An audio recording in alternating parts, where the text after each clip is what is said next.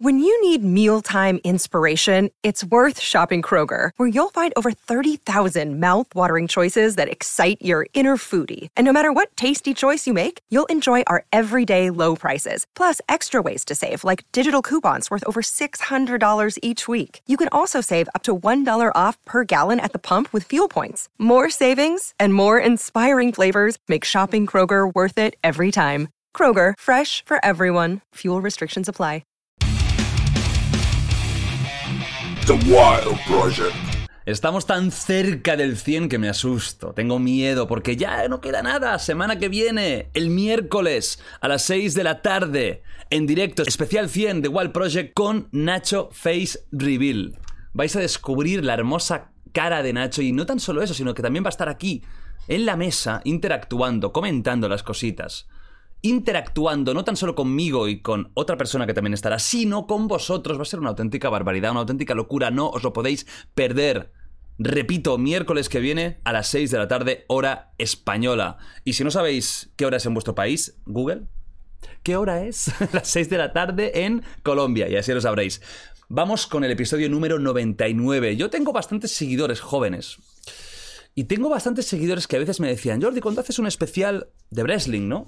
Nos gusta mucho la WWE, todas estas cosas. Antes era WWF, en, mi época, que yo tengo 1554 años, era WWF, creo. Y, yo os decía, bueno, va a llegar el día, va a llegar el día, pero tengo que encontrar algo especial. Pues eh, traigo algo especial, ya que estoy con el único español en toda la historia, a lo mejor me equivoco, ¿eh? pero en toda la historia que trabaja directamente con la WWE. Carlos Ruiz. Hey Kit, ¿qué tal? ¿Cómo estás? Muy buenas, muy bien. Gracias por tenerme aquí, Jordi. Bueno, es una. Es una. Una. Yo qué sé, una. ¿Cómo podríamos decirlo? Una denominación bestia. El único español en toda la historia. Es un poco bestia. Que trabaja directamente con ellos. O sea, con la gran empresa, la número uno, la mítica. Seguramente el 90% de nombres que conocemos es de esa empresa. Puede que haya algo de fallo en lo que hayas dicho. Uy. Eh, empezamos bien. Puede. Eh, porque en cuanto a trabajar, puede ser que hayan. algún español haya trabajado para WWF antiguamente, ¿no? algún combate suelto. 100% soy el primero bajo contrato con WWF. Eso significa que me van a usar eh, constantemente, historias, etcétera, ¿no? Que soy uno de los personajes. De... Tú formas parte de la plantilla, podríamos decir, ¿no? Eso es. Luego ya hablaremos un poquito más para los que no sepan, que hay bastantes categorías, ¿no? Está la SmackDown, Raw, que son los más famosos, pero también está NXT, NXT UK, que es donde estás tú, que es como la división europea Eso es. de la NXT. Luego explicaremos un poquito, ¿no? Pero antes te voy a hacer la pregunta, fíjate, antes incluso, antes incluso de ir a, un poco, bueno, conocerte un poquito más, ¿no? Y cómo, cómo llegaste, donde estás ahora, te voy a preguntar lo típico. Bueno, para los que no sepáis, el wrestling es ese...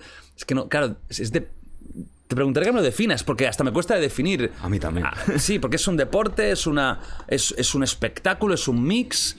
Pero bueno, ese deporte espectáculo en el que gente muy variopinta, porque hay cada personaje espectacular, luchan de forma guionizada en combates eh, a muerte, ojalá, me encantaría la Mortal Kombat. En combates pues que son muy teatralizados. Yo te voy a decir lo que mucha gente sé que estará pensando y mucha gente seguro que te habrá dicho. Oye, pero esto es mentira, ¿no? Sí.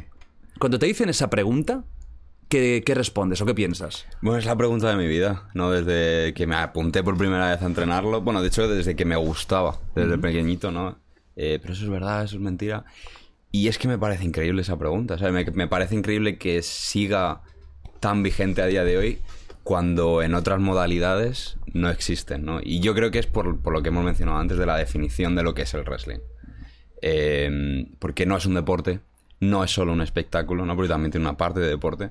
Entonces la gente siempre intenta entenderlo y la manera más rápida de entenderlo es, se pegan de verdad, esto es real.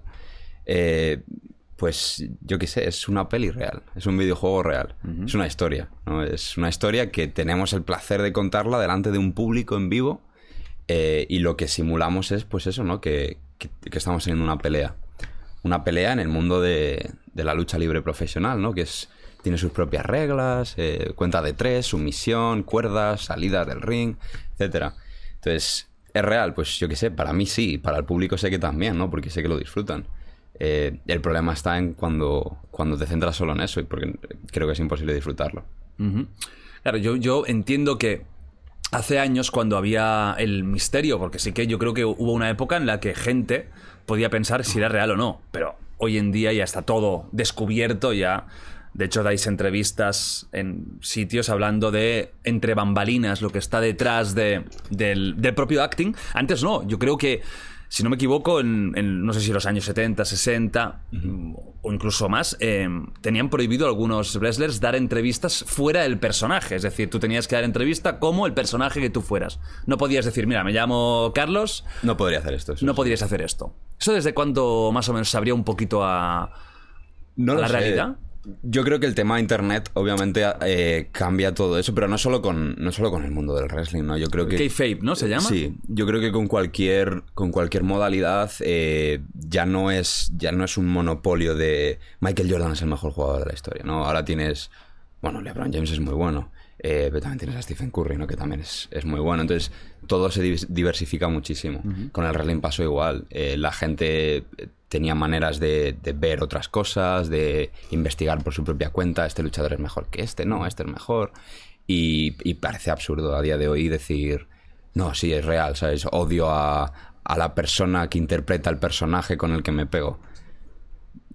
Nadie, nadie cree eso a día de hoy. De hecho, el, el wrestling nace como, como una manera de hacer divertidas las peleas. ¿no? Porque cuando dos personas tienen un poco el mismo nivel y, y no permites golpes, eh, al final suele ser pues un empate técnico, ¿no? Normalmente. Y es una, una manera de hacerlo divertido, es, fue el wrestling.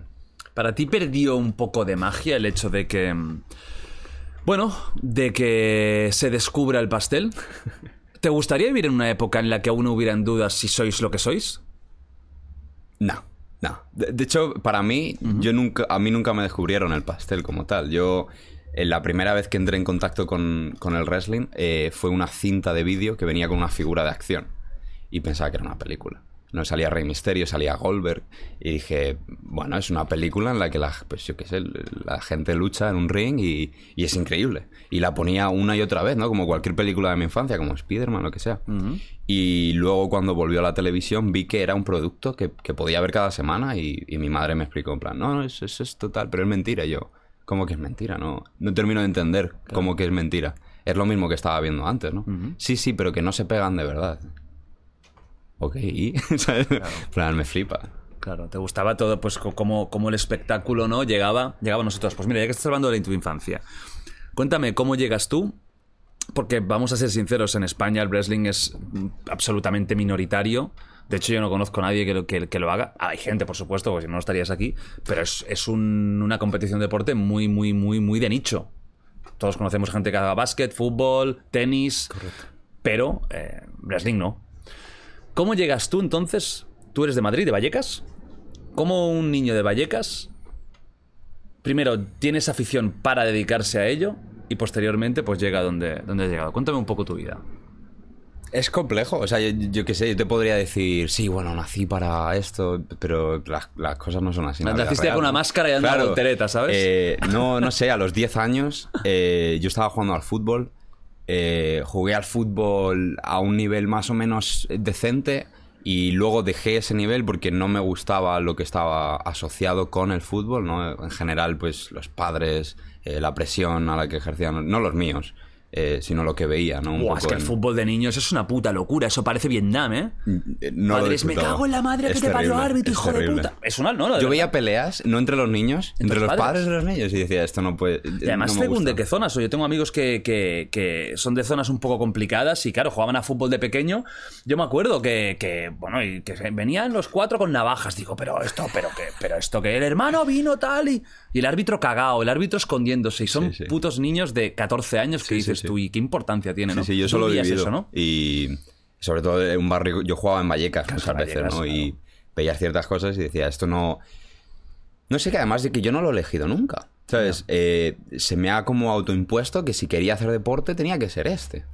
Y dije, voy a buscar otro. Y le dije a mis padres, oye, quiero dejar el fútbol. eh, si encuentro algo que me guste, ¿me podéis llevar? Sí, a ver qué, con qué sales. Y yo salí, fíjate, parkour o, o wrestling. O pro wrestling, ¿no? Porque yo era muy fan de WWE. Y era muy fan de los superhéroes. Ajá. En concreto de Spider-Man. Quería ser Spider-Man. Y- Bueno, es difícil, y ¿no? eran- esas eran las dos opciones, ¿Conoces ¿no? alguna araña mutante? Eh, de momento no. Eh, o hacer parkour, ¿no? Y, y dar piruetas y demás. O, o literalmente ser Rey Misterio, que era mi luchador favorito. Ajá. Y, y encontré escuelas de parkour y encontré una sola escuela de wrestling en Madrid. Y obviamente entre las dos tiré más por el wrestling, ¿no? Porque me gustaba más. Y le pregunté a mi madre que si me podía llevar. Coincidía con un partido de fútbol. eh, y, me, y me dijo, sí, sí, te puedo llevar, pero obviamente ya no vas a poder jugar en ese equipo. Y yo, vamos para allá. Y desde entonces, eh, un par de parones, ¿no? Sobre todo época de, de instituto, cuando empecé el instituto y demás. eh, tuve un parón de unos dos o tres años. Pero desde entonces siempre he estado enganchado al wrestling. Hombre, yo creo que para tus padres es mejor el, el wrestling que el parkour, ¿eh? Sí, porque puede ser. parkour no lo sé. ahí, a- a ver, que lo que hacéis es muy, es muy acrobático a veces y, y muy jodido, pero a ver, estáis en un sitio controlado con unas lonas y tal.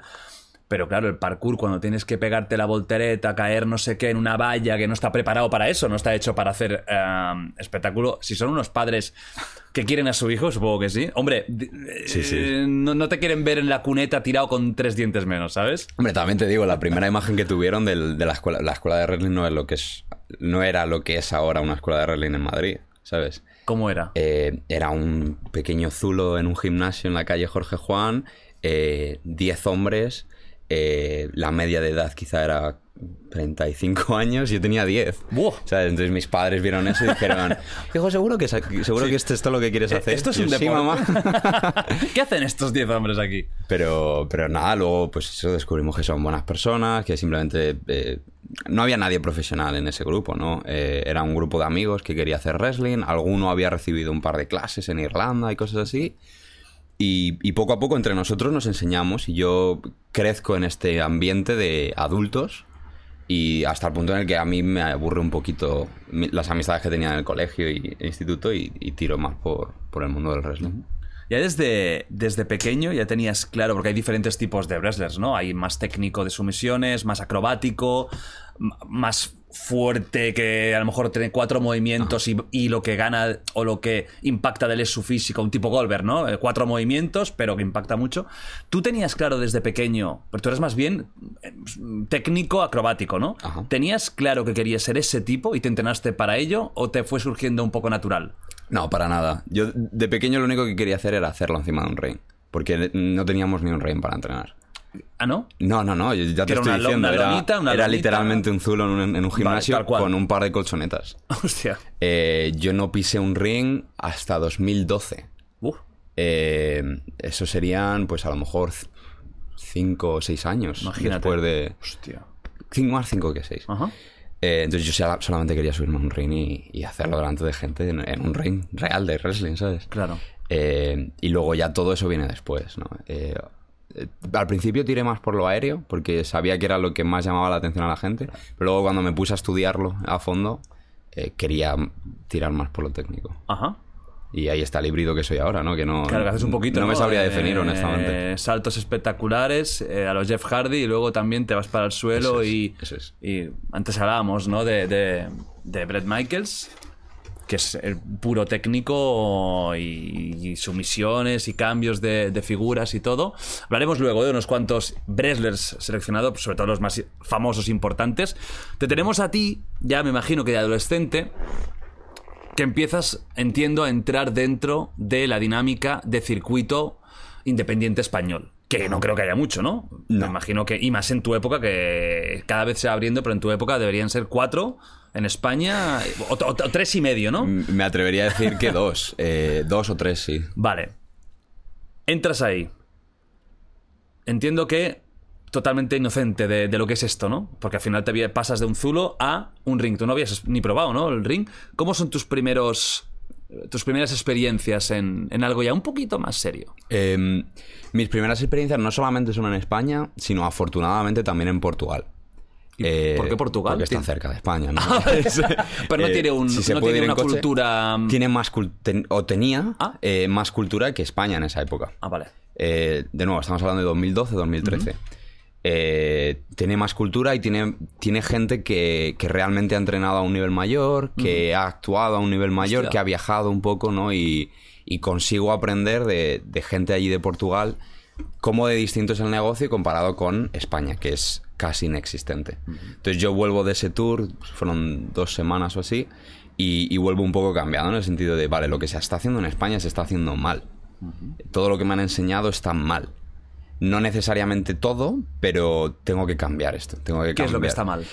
Eh, ¿Qué diferencia la manera de trabajar. eh, el- es que es, es difícil explicárselo a alguien que no hace wrestling, ¿no? Pero, eh, no sé, tú cuando luchas realmente no tienes por qué milimetrar todo lo que haces. ¿no? Es, es como si eres músico y te pones a pensar en, en cada movimiento que haces, cada nota que tocas. Y aquí se hacía eso. Y en España se hacía eso.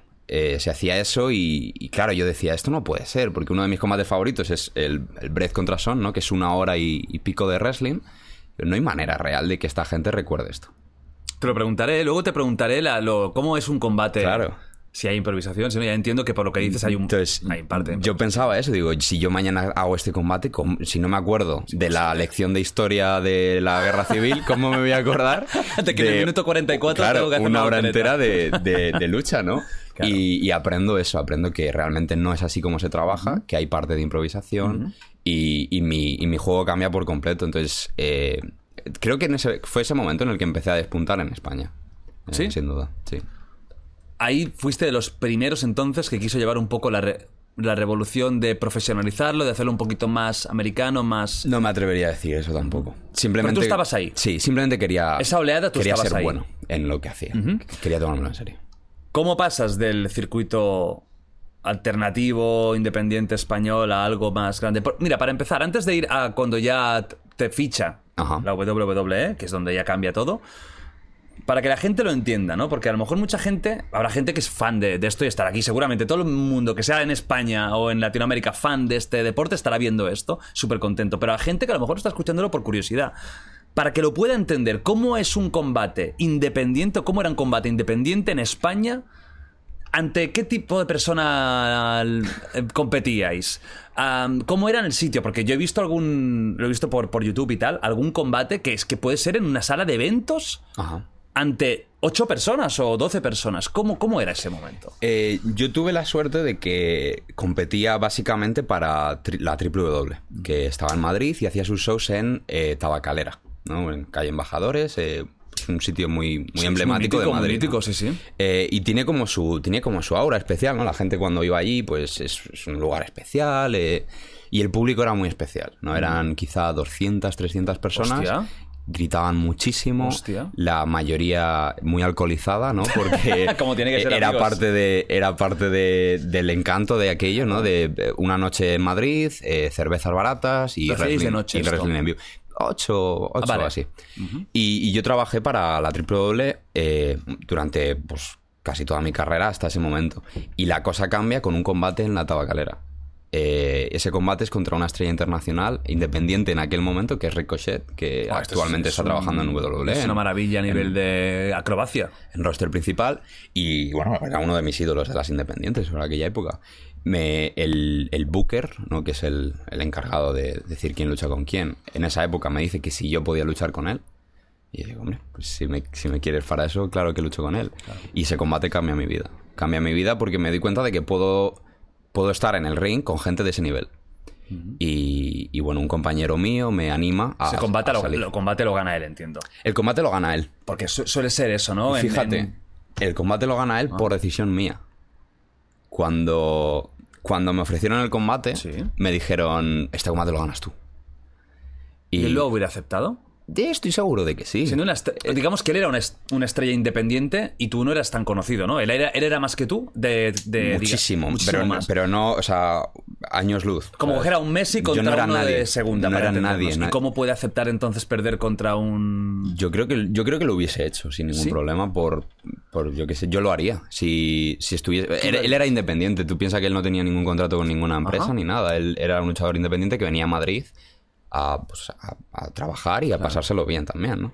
Yo creo que lo hubiese hecho si se lo hubiésemos pedido bien, pero yo digo que no, que eso no puede ocurrir. Eso no puede ocurrir porque como buen héroe tengo que perder eso.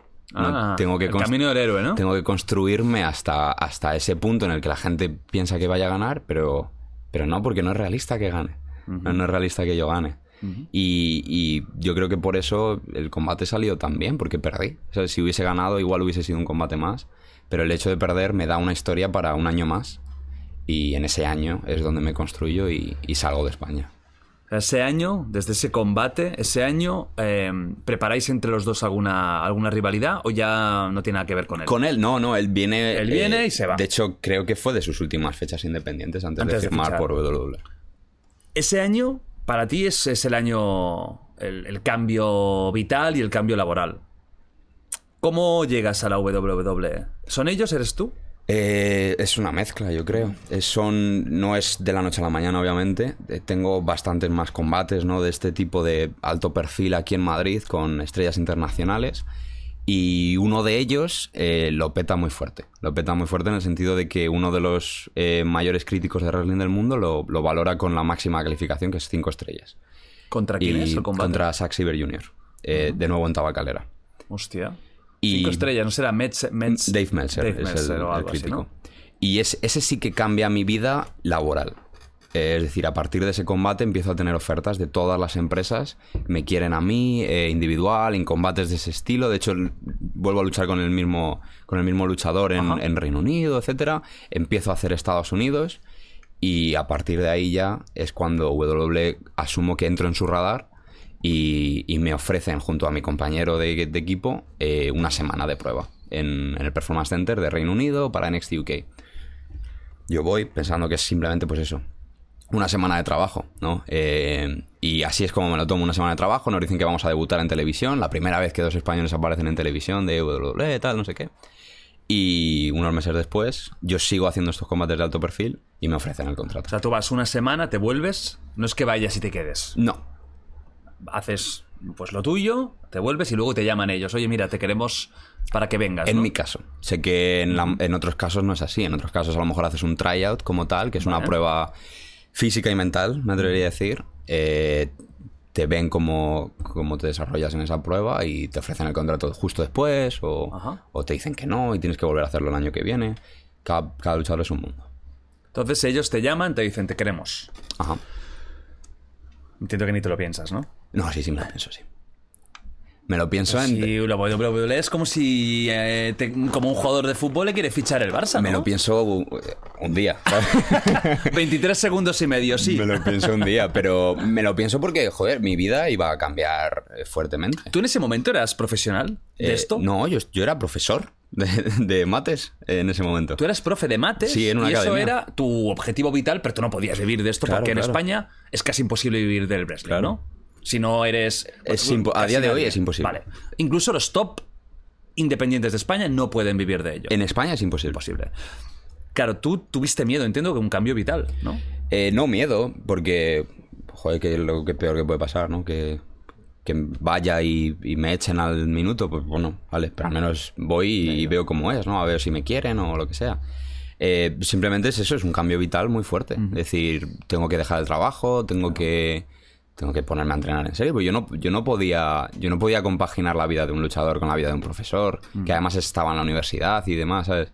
Entonces, eh, decido obviamente dar el salto y decir, vale, vamos a ponernos todas las cartas aquí, WWE, eh, dejo el trabajo, el mismo día que me llegó el mail, dejé el trabajo y, y me pongo en serio a, a ser el mejor luchador que pueda. Entiendo que cuando... Porque esto es en Inglaterra. Ajá. ¿Dónde? En, bueno, en esa época hacíamos un hacíamos tour para grabar el producto de televisión Ajá. y era por todo el Reino Unido. Vale. no- ¿Pero teníais algún centro... Entrenar, base? entrenar, entrenamos cerca de Londres. Cerca de Londres. Entiendo que una vez te ficha, tú ya puedes dedicarte a ello. O sea, tú ya te da para vivir exclusivamente del wrestling. Exacto. Llegas a Inglaterra, empiezas en esto. ¿Cómo es ser un profesional? Porque fíjate, el único español, ¿no? ¿Cómo es, eh, digamos, el único español, pero de cara visible? A lo mejor hay algún español siendo técnico, pero a nivel de cara Creo visible, ni eso. Algún announcer ha habido. Lilian García creo que era española. Ajá. Pero ¿Era española Lilian Creo García? que sí. Hostia, pensaba que era latina o... No- no lo- es que no lo sé muy bien. Vale. No me atrevo a decirlo. Pero... Pero sí que ahora mismo, sin duda, ¿no? Eh, ¿Cómo es ser un profesional del wrestling?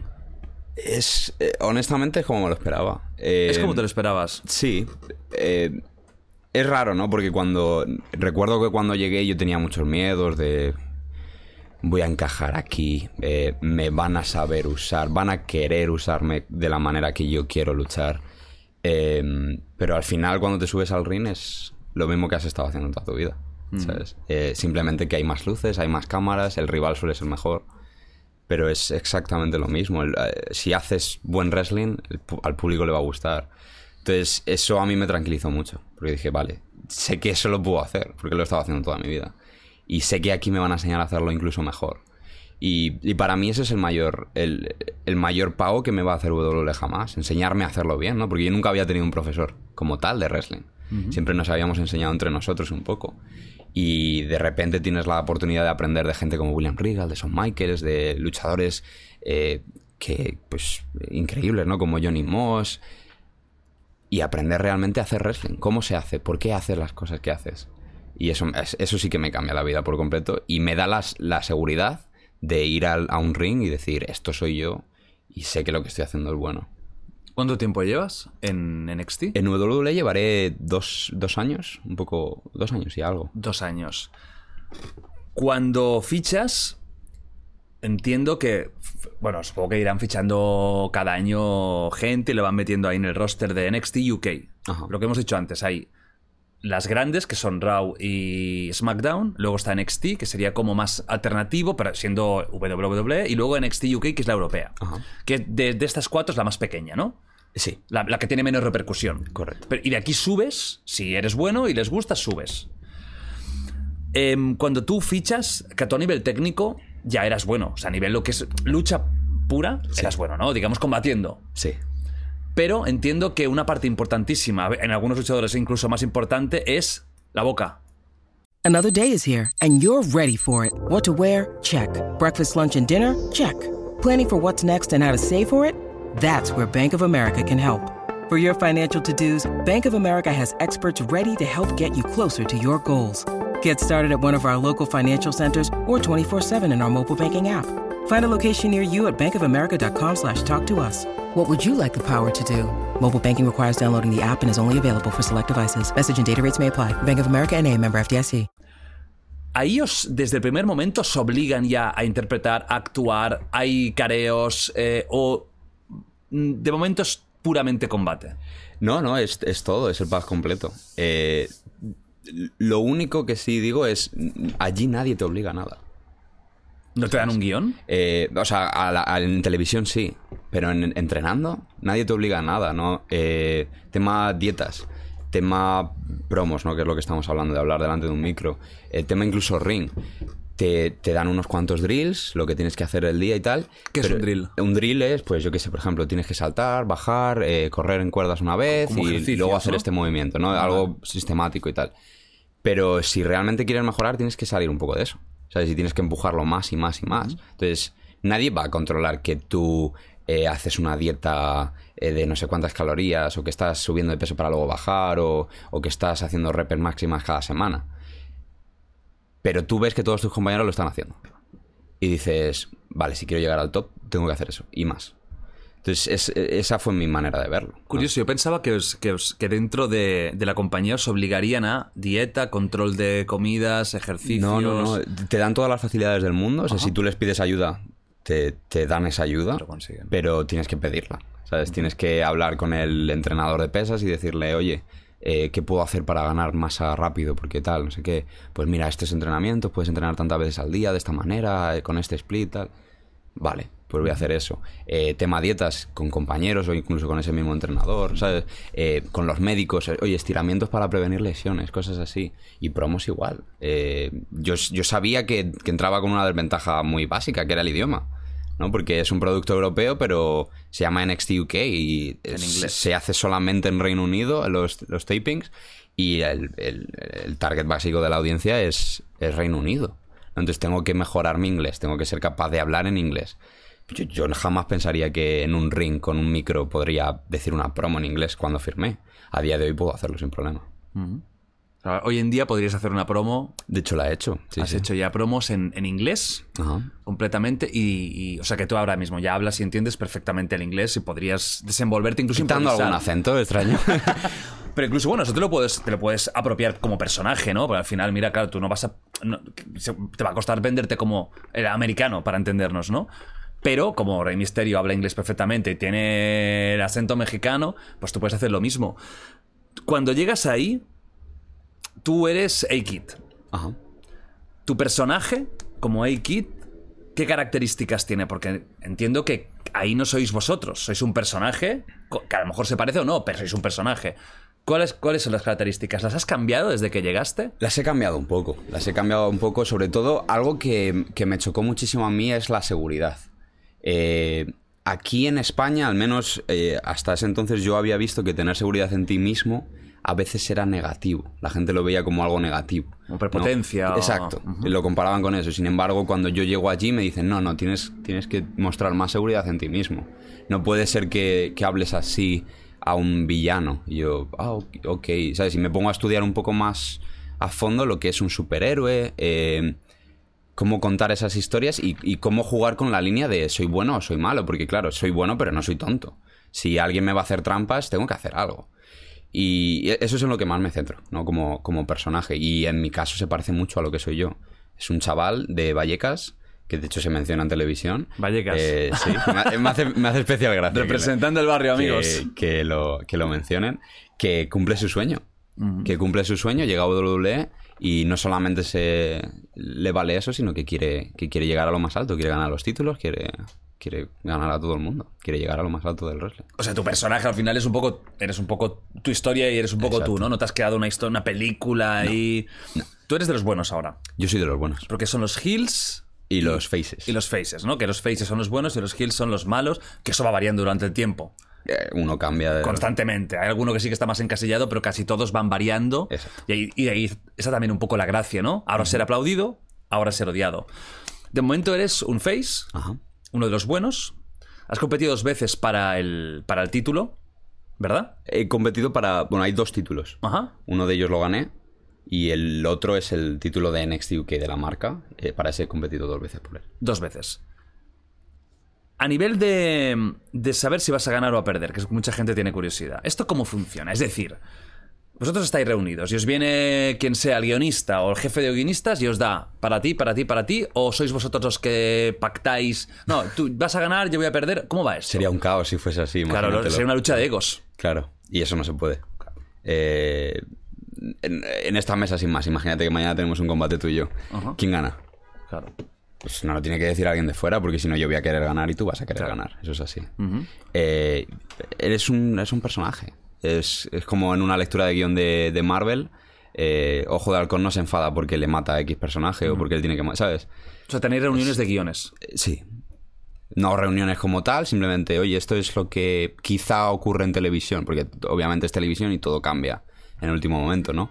Pero esta es la idea básica de lo que queremos hacer. Eh, tú contra tal, gana X, tantos minutos, queremos que contéis esto. Vamos a hacer tantas promos para setear el combate y tantas promos después para contar la historia. Y ya está, tú lo haces- tu trabajo. Eso es como lo primero que te dicen, ¿no? Te explican la base. Pero luego, ¿cuándo empiezan ya a darte como algo más, eh, más específico, más guion?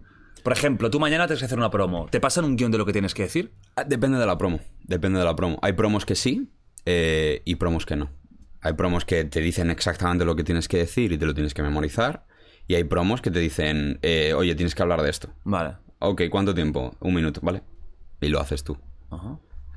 Cuando te pasa un guion, por eso hay cierta flexibilidad, por ejemplo, en el uso de palabras. Tampoco es Tarantino, ¿no? Que tienes que decir palabra por palabra, sino que es el concepto, la idea y tú ahí... Yo prefiero que me las den, de todas maneras. Prefiero que me den. Sí, porque ah, sobre todo con el inglés. Claro. eh, a, a día de hoy no me cuesta repetir las palabras, pero sí que es verdad que a la hora de escribir promos, eh, noto que estoy mal flojo. Porque si no las escribís vosotros mismos. Hay algunas que he escrito yo. De las que yo he hecho, hay algunas que las he escrito yo. Con ayuda de algún profesor que tengo de interpretación y demás, pero. Claro, yo ahí me noto más flojo. Claro. A la hora de escribir, entonces prefiero que me las pasen. Y si tengo que cambiar alguna palabra porque no la sé pronunciar bien o no me tal, Claro. la cambio sin ningún problema, pero, pero prefiero que me las pasen. Y me imagino que debe haber gente. Es como todo, ¿no? Unos tendrán un don natural para hablar, otros tendrán un don natural para, para saltar. Habrá gente, entiendo, ¿no? Incluso compañeros tuyos que el tema promo es lo que más fácil, incluso las pueden medio improvisar, ¿no? O sea, tienen Sí, un sí, concepto claro y sueltan ahí pa, pa, pa, pa. El tema combate. Te dicen las promos.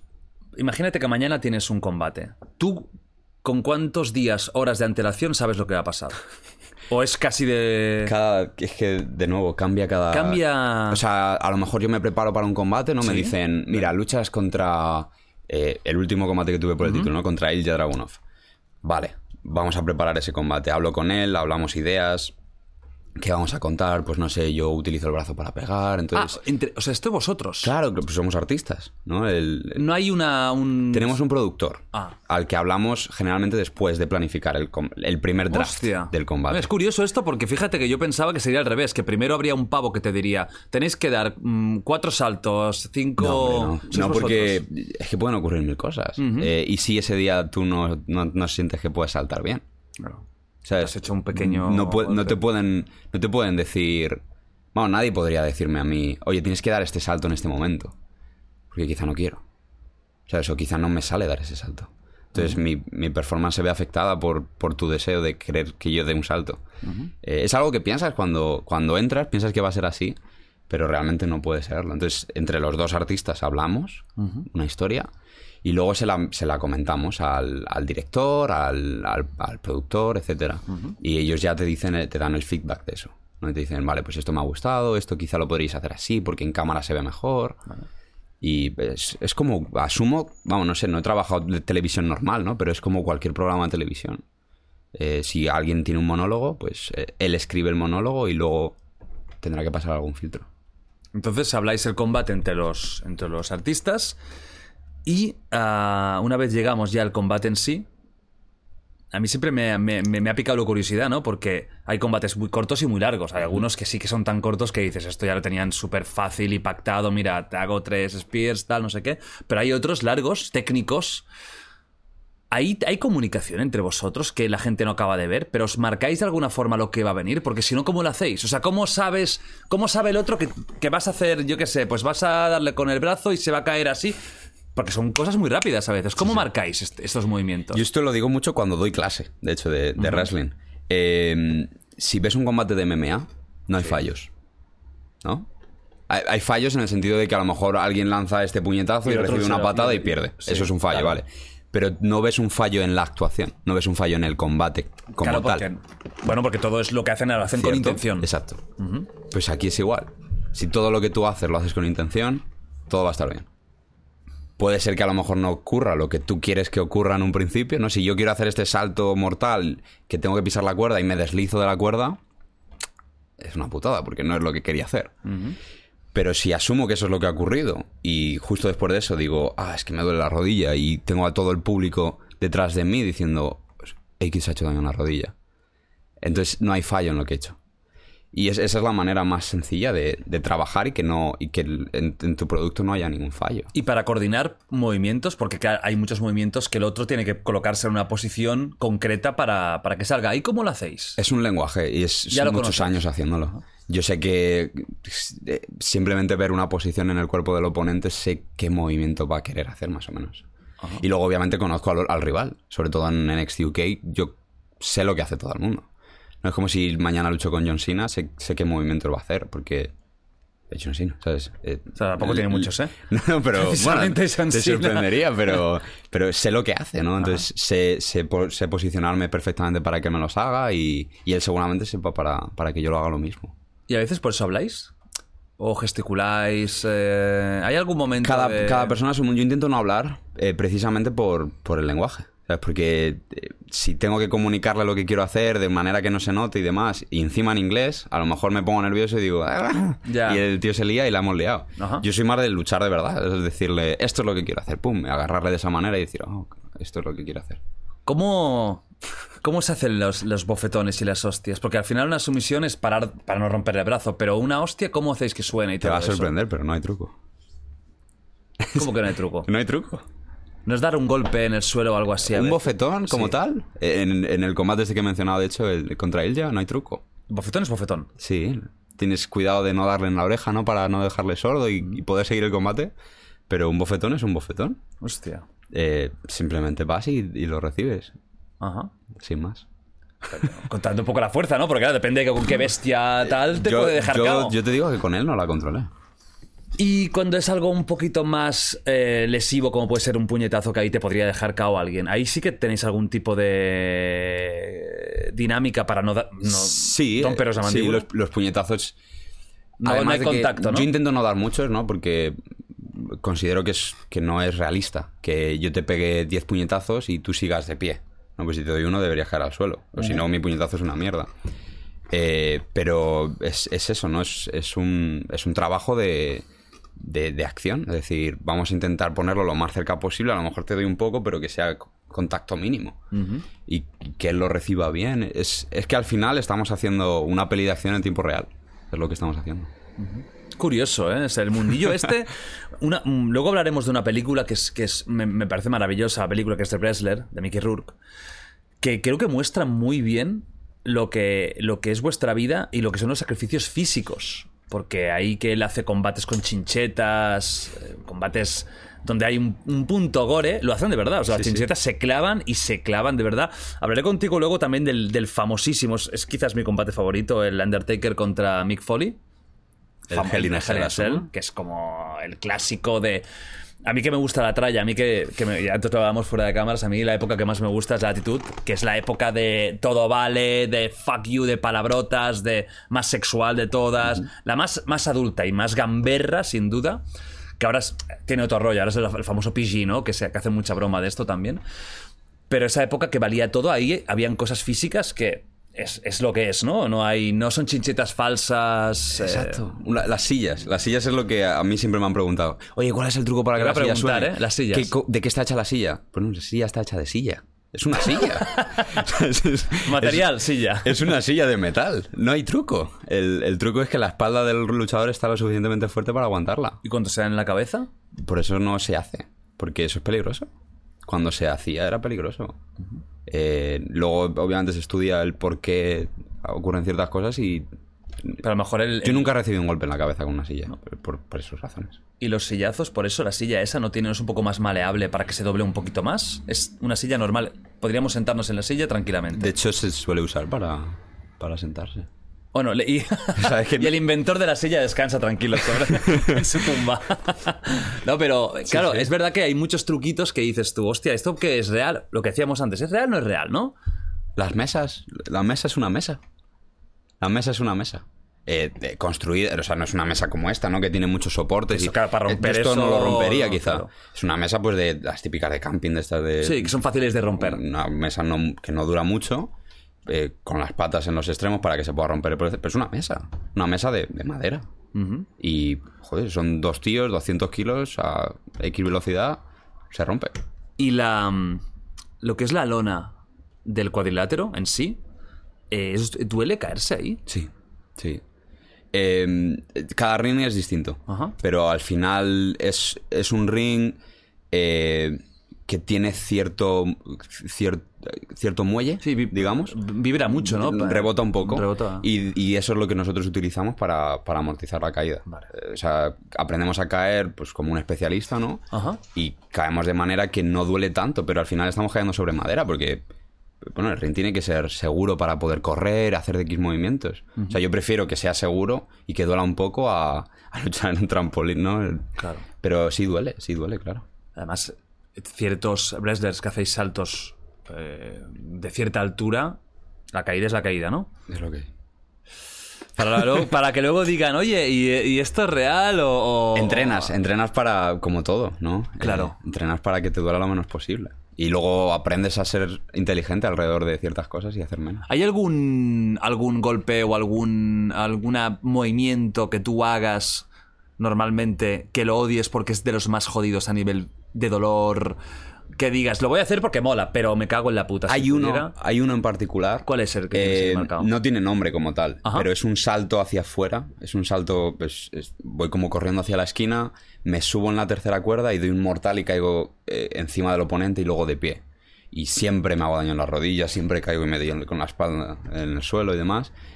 Pero he dejado de hacerlo un poco. Me lo estoy guardando para, para un momento. Claro, para televisión, entiendo, para esto. Tú estás en NXT UK. ah, la idea, me imagino, no es estar siempre ahí, sino tarde o temprano, dar el salto. ¿Qué es lo que por ahora te falta para que no te hayan dicho de dar el salto? ¿Cuál crees que es el punto que digas, tengo que mejorar en esto para poder estar en la Liga Mayor? Eh, actualmente lo que estoy mejorando es lo primero físico. Eh, en dos años he cambiado por completo mi físico. Si ves, si ves mi debut en WWE sin ir más lejos y ves mi último combate, objetivamente parezco dos personas distintas. Entonces quiero seguir con eso, no quiero seguir estudiando. Menos definido antes, menos músculo. Sí, eh, menos todo. O sea, no, no, no sabía entrenar como entreno ahora, no sabía comer como como ahora. Entonces quiero seguir haciendo eso. Entonces, lo que me falta es, es- yo creo que es tiempo y seguir, seguir trabajando como, como estoy trabajando. Eh, promos, misma historia. Yo voy a seguir trabajando con mis coaches eh, de interpretación, voy a seguir trabajando en el inglés, voy a seguir haciendo promos, voy a seguir intentando mejorar en el asunto. Y el wrestling igual, ¿sabes? No, nunca dejo de ver wrestling y buscar cosas nuevas que practicar o ideas nuevas que probar. Entonces, lo que necesito es tiempo, sin duda. ¿Crees que vas a, a ir a NXT si tuvieras que decir? ¿Es lo más lógico? Lo más lógico es ir a NXT. Pasar directamente a SmackDown o Raw es, es complicado. Haría lo que me dijesen. ¿Sabes? Yo no. Pero no es lo habitual, ¿no? Digamos Eh, que lo habitual es de UK a NXT. Ha ocurrido hace poco el caso de Doudrop, que está ahora en, en el roster principal. eh, a no ser que me equivoque muchísimo, no pasó por NXT. ¿Y por qué crees que eh, hizo eso? ¿Tiene algo especial? Hombre, eh, es especial. Eh, yo la he visto luchar, he, he visto lo que es encima de un ring y, y es especial, sin duda. Entonces, algo, lo, lo verían en ella, ¿no? Cuando, Claro, para hacer un- cuando llegó a América de- y dijeron, no, tú ya estás más que lista para, para hacer esto. No lo sé, al final es eso, ¿no? Tú eres un trabajador, eh, intentas hacer el trabajo que te dan de la mejor manera posible. NXT, la, digamos, la categoría grande es en Estados Unidos ya, ¿no? Eh, correcto. Ahí ya, tendrías que irte si al final te hacen el upgrade, te vas a Estados Unidos y es circuito americano puro y duro. Yo algo, algo que quiero, eh, que siempre lo he querido además, es viajar por el mundo. O sea, no, no quiero estar en un sitio. A mí me gustaría, de hecho, es hacer ambas. Me gustaría hacer NXT UK y NXT. Que a, a día de hoy no se puede por, por problemas de- del mundo real, ¿no? claro. Pero, pero a mí me gustaría hacer ambas, porque a mí me encanta luchar en NXT UK, me encanta el estilo. Me encanta rendirle tributo a- a- a- al estilo europeo, ¿no? Que creo que no, no se ha hecho bien nunca desde, desde los años 80. Entonces me gustaría seguir haciendo eso y a la vez eh, dar el salto a América, ver qué tengo que cambiar en mi estilo para entrar mejor al público. Es, es un desafío ¿Te han interesante. dicho algo los, los profes, los productores, algo que te estén diciendo, practica esto, eh, esto es la clave? ¿Te han- ¿Tienes algún punto que te estén insistiendo mucho para Eh, dar la diferencia? El punto que me están diciendo es que siga, siga como, como voy. eso es bueno. Entonces eso es muy bueno. Muy supongo. bueno. Dos años llevas. mm, no pondremos fechas, pero bueno, ojalá que no sean dos años más y que me- antes ya te, ya te podamos ya te podamos ver por ahí, porque NXT, coño, eh, creo que está teniendo bastante éxito. Yo, yo, yo tengo la sensación de que, de que lo iniciaron un poco a ver qué pasa, ¿no? Por, por recuperar también el- lo, lo independiente, que al final WWE es ya una producción de Hollywood, ¿no? Es todo grande, grandes luces, grandes show, pero quizás le faltaba un poco esa magia de lo independiente, de lo sorpresivo. Porque en WWE la sensación que yo tengo es que no sorprende tanto. Lo que sorprende es un NXT que tengas un personaje extraño. Y de hecho, mucha gente top ha salido de ahí, ¿no? De los que ahora Sí, son tops, Sí, sí. Mega cracks, eh, han salido de NXT, Roman, Seth. eh, que era de Shield, ¿no? Eh, Sí. Al principio. eh, sí, eh, Finn Balor, Kevin Owens, Sami Zayn. Muchísima gente ha salido de NXT. Charlotte, eh, Sasha, Becky. Pues casi todos. Sí. Menos los clásicos, menos Vicky. los. Menos los, los mega clásicos de siempre. AJ Styles, que fue un fichaje, ¿no? Venía, no sé si tenía Sí, AJ Styles o creo algo. que es, fue de las pocas personas de dar el salto a... De hecho salió en, un- en una Royal Rumble, sin, sin mal no Sí, me recuerdo. suena me- que fue una puta locura, ¿no? Sí. Recuerdo ver eso mientras, mientras estaba en, en clase de programación y, y estaba, estaba aprendiendo tal, no sé qué, y, de repente me meto en Twitter. ¿no? Oye, Ahí está, ahí está. Lo recuerdo, lo tú recuerdo. no tenías que estar por la clase, ¿qué es esta vergüenza? Estaba ambas, estaba ambas. No, no, no, no. Programando cuatro ya, 6 por 4 y de repente aparece ahí. Pero era AJ Styles, hombre. Bueno, ojalá que te podamos ver más pronto que tarde Eso en. NXT. Eso esperemos. Que puedas hacer promos guapas, porque ahí sí que ya es lo que todos tienen en la cabeza, ¿no? Esas pedazo promos, esos dramones, porque al final es un culebrón. O sea, el wrestling tiene mucho de culebrón, muchísimo de culebrón. Y de, de hecho, a veces hay culebrones ro- románticos, sentimentales, venganzas. Este le pega los cuernos con la otra y luego se enfada el novio, que no sé qué, y hay un combate mega estelar por todo esto. Esperemos, esperemos poder, poder, poder verte. Hablando un poquito más de, mm, de wrestling en general, ya no tan solo de, de tu carrera en sí, tú eh, me comentabas que eres un gran aficionado al wrestling de siempre, ¿no? O sea, que, que además de que te quieras dedicar, que te, tú serías un aficionado si no te dedicaras a esto. No lo ¿No? sé, no lo sé, porque creo que, creo que mi apreciación del wrestling es de, la- de alguien que lo hace. Eh, me costaría verlo como un fan, en el sentido de... A mí no me importa quién gana un combate o quién lo pierde. Incluso a día de hoy. Incluso nunca me importa. ¿Nunca? ¿Ni cuando eras más chavalín? Porque, de nuevo, empecé a hacerlo a los 10 años. Ya, tú ya- O sea, toda mi vida es cómo hace esta persona esto para tener al público así. Eso es a mí lo que me fascina. Cómo construyes un combate para... No, es, es, es como el que va a ver películas, como yo puedo ir a ver una película y disfrutarla, o si eres director de cine y vas a ver una película, o eres actor y vas a ver una película. ¿No No, te da pena eso? para nada, para nada. Haber perdido esa intencionalidad y quedarte más en lo técnico. Es lo que dices del director. Pero el director no va a disfrutar una película igual que la disfruto yo o una persona que va a ver la película, ¿no? Mm, No lo sé, es que no lo sé. Es que yo disfruto mucho viendo eso. Yo disfruto mucho viendo combates y, y analizándolos y diciendo, "Ah, aquí mira, aquí ha hecho esto para bajar el ritmo y luego volver a subir. Yo disfruto mucho esa parte.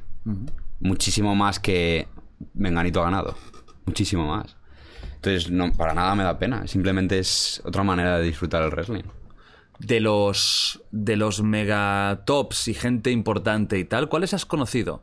Has conocido a Triple H, que es como tu jefe, ¿no? Es, como mi jefe y le he conocido. ¿Y qué tal? Eh, bien, bien. Es, es, es eso, ¿no? Un profesional como la copa de un pino, uno de los mejores luchadores de la historia y tenemos el placer de tenerle a- al mando de la nave que es, que es NXT. Eh, ¿Hablaste con él? ¿Pudiste hablar? Brevemente, estaba muy, le conocí en, en un takeover, eh, uno de los shows grandes que hizo NXT UK. Y obviamente no quería tampoco molestar, estaba muy liado, pero sacó un momento para hablar conmigo, eh, agradecerme que formase parte del, del roster y, y nada, darme la bienvenida, por así decirlo. Eh, Shawn Michaels, eh, otro gran nombre, Son que mis favoritos de la historia, sin duda. con, con él sí que he tenido más trato. eh, ¿Sí? Sí, porque... qué tal es? Bueno, ahora calvo. Es muy... Nada, tiene algo, pero... eh, es un cambio, ¿eh? es un cambio. Te pasó toda la vida en melena, verlo ahora rapado es como, me cambio. cago en la puta, ¿qué ha pasado, Sean? Pero, pero impacta. La primera vez que, que le conoces impacta. ¿no? Porque ¿Simpático o qué? es simpático, es, es increíble, es increíble trabajar con él. Eh, además, es una mente brillante para el wrestling. O sea, esto no es sorpresa para nadie, ¿no? Pero es uno de los mejores luchadores de la historia. A, muchísimos mejor. niveles. Para muchos es el mejor. Para muchos es el y, y- y puede que tengan razón. O sea, es que no... Es complejo no decir quién es el mejor, pero Te preguntaré. él claramente está en esa Te haré la pregunta, ¿eh? De los mejores, eh, ya te aviso, ¿eh? Ya te aviso que lo vayas mentalmente preparando. Pero él está ahí, ¿no? Y poder eh, no solo aprender de él como profesor, sino trabajar con él. Es que tener un combate grande y preguntarle, Sean, ¿qué piensas de esto? ¿Cómo deberíamos hacer esto? Y que él te diga, así, así lo haría yo. Dices, vale, pues claramente lo voy a hacer es así. profe de NXT entonces. ¿desde da- él- él- a, a día de hoy menos, pero porque está más liado con otras tareas. Pero él da clases, él te enseña, él eh, de vez en cuando a lo mejor, si el combate es importante y demás, ve el combate contigo y te dice, Hostia. mira, esto aquí la has liado. ¿Por qué? Porque tenías que haber hecho tal o cual. Qué fuerte. Y eso es, es que de nuevo, es que no tiene valor para mí eso. Es, es, es increíble que, que alguien como Shawn Michaels vea mi trabajo y me diga, esto lo cambiaría. Es que me está dando la vida, ¿sabes? Joder, es una leyenda, ¿no? Um, como... William Regal es otra persona que está, sobre todo en NXT UK, ¿no? Es británico, además, claro, ¿no? él tiene ahí un hueco en el corazón para, para ello. Y de nuevo trabaja constantemente con nosotros. eh, eh, me atrevería a decir que es la, la persona más conocida, ¿no? Para, para un público así más casual. Sí. eh, que trabaja con nosotros día a día Vale. y, y ayuda a que, a que, a que mejoremos. O sea, de los top, eres el que está más metido, ¿no? En, en NXT UK, que también es británico, entiendo que ya vi- seguramente vivirá en Reino Unido y para él, claro, será más, más sencillo. Y luego tenemos eh, un equipo de entrenadores eh, basados en la escena europea antigua. Tenemos a Johnny Sain como jefe de esos entrenadores. Que, bueno, Johnny Sain, para el que no lo conozca, es posiblemente el mejor, eh, en mi opinión, el mejor luchador británico de la historia. Eh, te- al menos en el- en el- desde el punto de vista técnico. Es- si no lo habéis visto luchar, es maravilloso. Y, y nada, le tenemos como jefe, luego tenemos a Johnny Moss, a Robbie Brookside y a James Mason entrenándonos y enseñándonos ese estilo eh, clásico de Europa para que lo podamos incorporar en lo que hacemos. ¿Y alguno de los tipo John Cena, Roman Reigns, de estos megatop Rey Misterio, ¿has conocido alguno de ellos? No.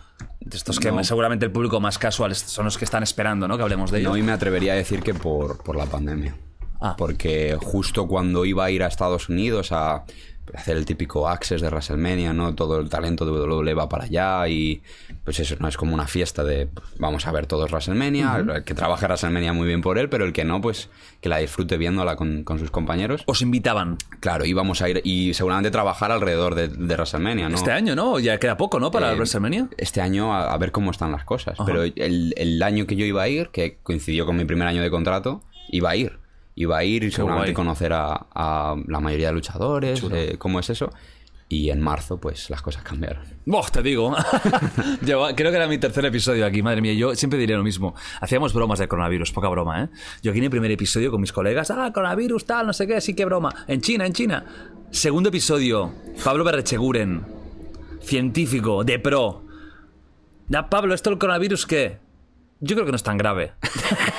Semana siguiente, confinamiento. Hola, buenas tardes. Ah, claro, ni nadie se lo esperaba, ¿no? Cómo ha cambiado el Para mundo nada, para nada. eh, hasta a este nivel tan bestia. Ahora tenemos Omicron. Omicron, te mando un saludo muy fuerte desde Wild Project. Estás invitado, Omicron, cuando quieras, la cepa más maravillosa de Sudáfrica. Bueno, volviendo a la realidad. Hablando de wrestling, ya más en general, ¿no? No tanto de tu carrera. Em, ¿Cuál? Te lo he dicho, ¿eh? Y sé que es una putada esto de los mejores y tal, pero bueno, todo el mundo tenemos preferencias, ¿eh? Te voy a preguntar varios tops. Tú que además, aunque- ni que sea a nivel técnico, tú ves mucho wrestling.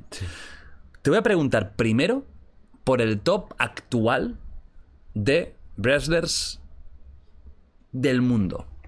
Vale. Tu top 5 favorito. Que me Cinco. Sí. Cinco son muchos, ¿eh? Pero te- así también no, que, no queda nadie fuera, ¿eh? Vale. Tengo que pensármelo, ¿eh? Vale. ¿Tienes alguno que sea el número uno? Sí, actual, sí. lo tienes claro, Sí. vale.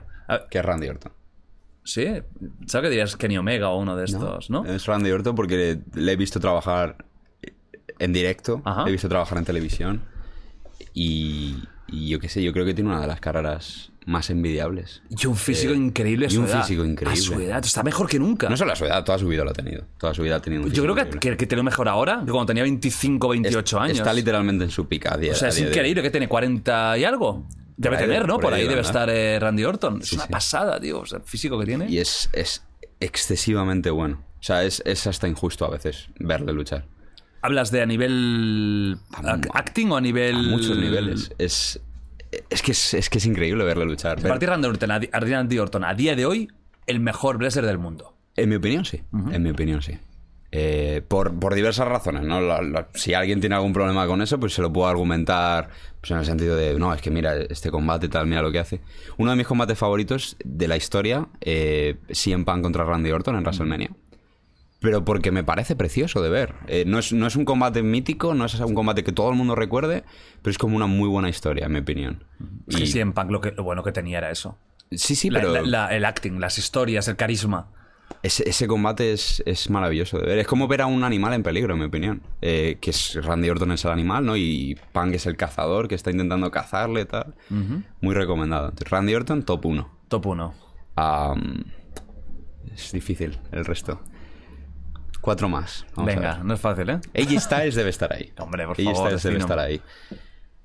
A nivel técnico, quizás, de los, gran, de los famosos, es de los mejores, ¿no? Sí, sí. Ahora ya se ha hecho quizás un poco mayor, ya no hace tanta virguería, pero a nivel técnico era Es casi bueno, perfecto. es muy bueno. Daniel Bryan es otro. Que estaría en ese top 5.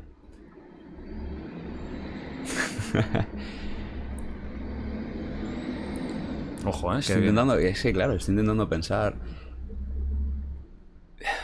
Walter es No otro que no sé quién es. Walter es, eh, está a día de hoy en NXT UK. Ajá. Eh, Un compañero tuyo. eh, he luchado con él y lo pondrías en el top 5 del mundo actualmente. sin este. ninguna duda. Eh, y es, es, es duro porque la gente todavía no lo sabe. ¿Qué? Pero- ¿Qué es tan bueno? ¿Qué es lo tan increíble que tiene? Es, es difícil explicarlo, pero básicamente la manera que tiene de crear en el momento ciertas cosas. Es uno de esos wrestlers que improvisa mucho. Ah, sobre, to- Y cuando sobre todo a nivel entonces de carisma. Es lo que es su, buen, su fuerte. No a nivel carisma, sino a, a nivel... eh, Tiene la capacidad de contarte una muy buena historia sin, sin mucha preocupación detrás. Vale. ¿Sabes? Que de la nada Pum. te saca oro. Igual que Orton. ¿no? Eh, Orton simplemente con una mirada eh, te crea un momento mágico de televisión. Sí, porque hablando no es de los mejores, precisamente Orton. No es su fuerte que digas, es que es un tampoco es tío... malo, ¿no? Pero- No, pero hay que son mucho mejores. O sea, que hay, hay gente ahí que habla de puta madre. Y Orton tampoco no es un tío que tenga una labia que...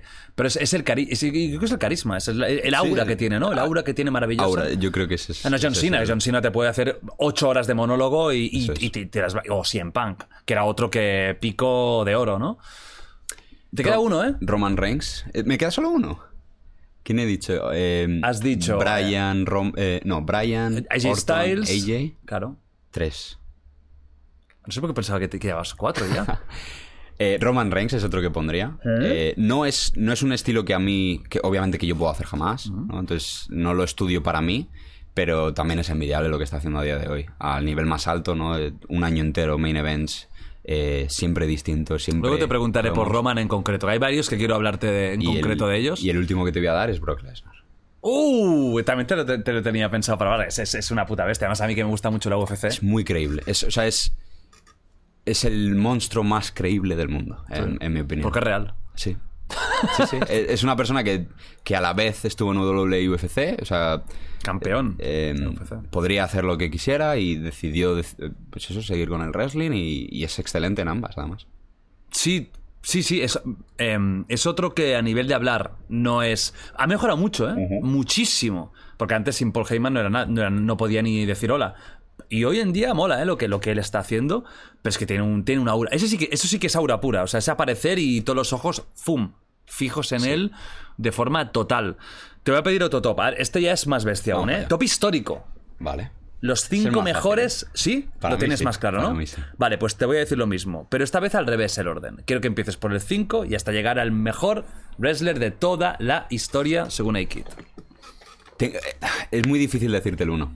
Es muy difícil porque... ¿Hostia? em- em- o sea, tengo un empate Vale, técnico venga, entre el primero y el ponme segundo. 6 y que el primero sea un compartido. Vale, venga.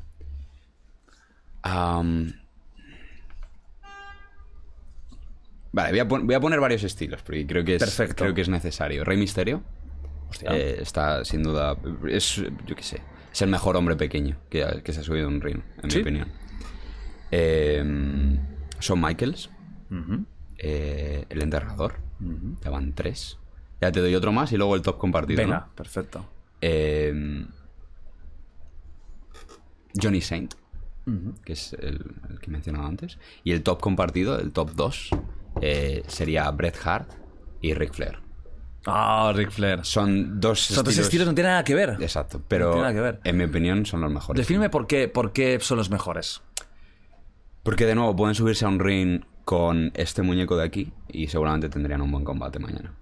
Bueno, mañana no, pero en su momento.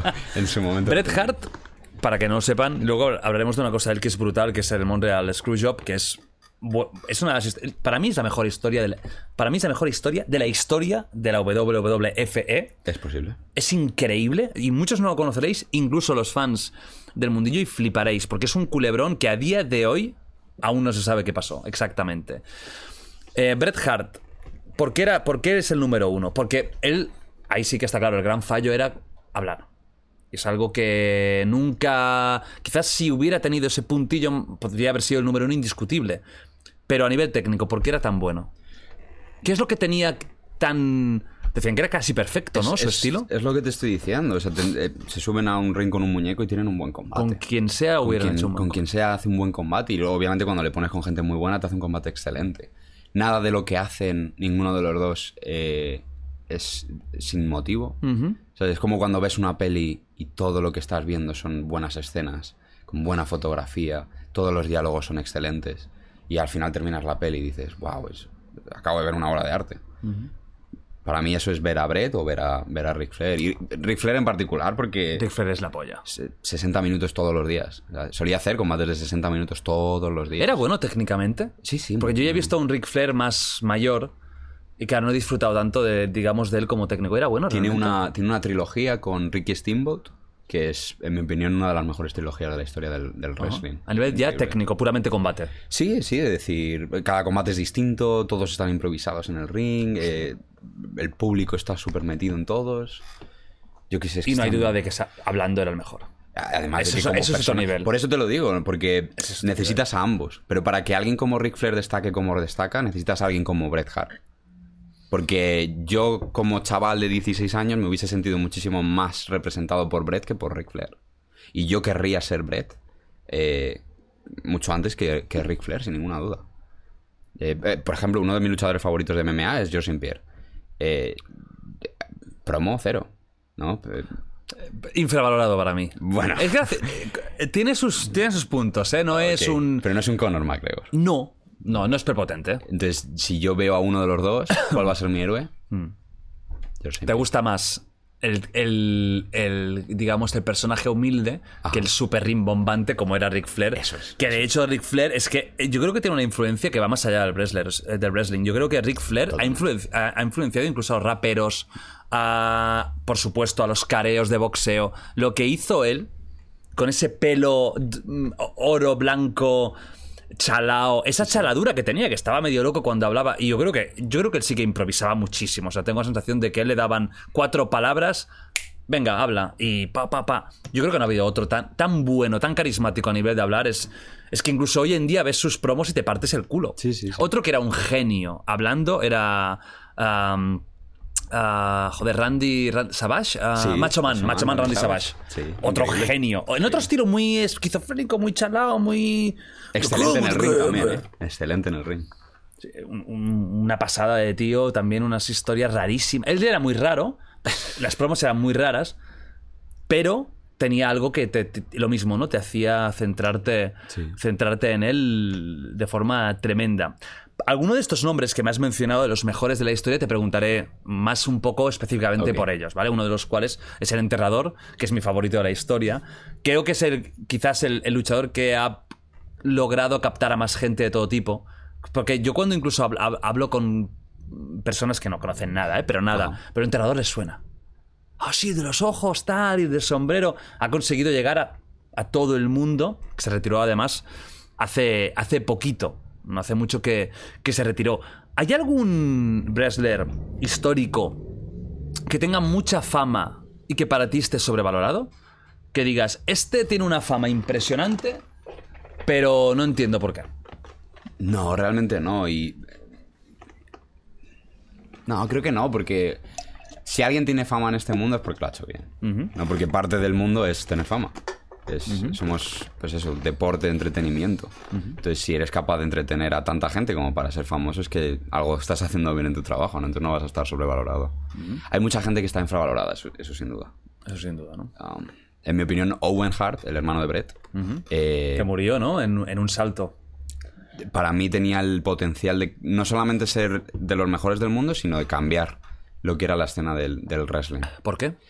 Porque era tan bueno como su hermano, tenía más carisma que su hermano y su estilo era muchísimo más vistoso que el de su hermano. Más de saltos y más. Tiene combates en Japón, tienes combates en Reino Unido que, que flipas. Dices, wow. ¿no? O sea, en, en un año en el que lucha como si estuviese en 2020 en 1990 y pico.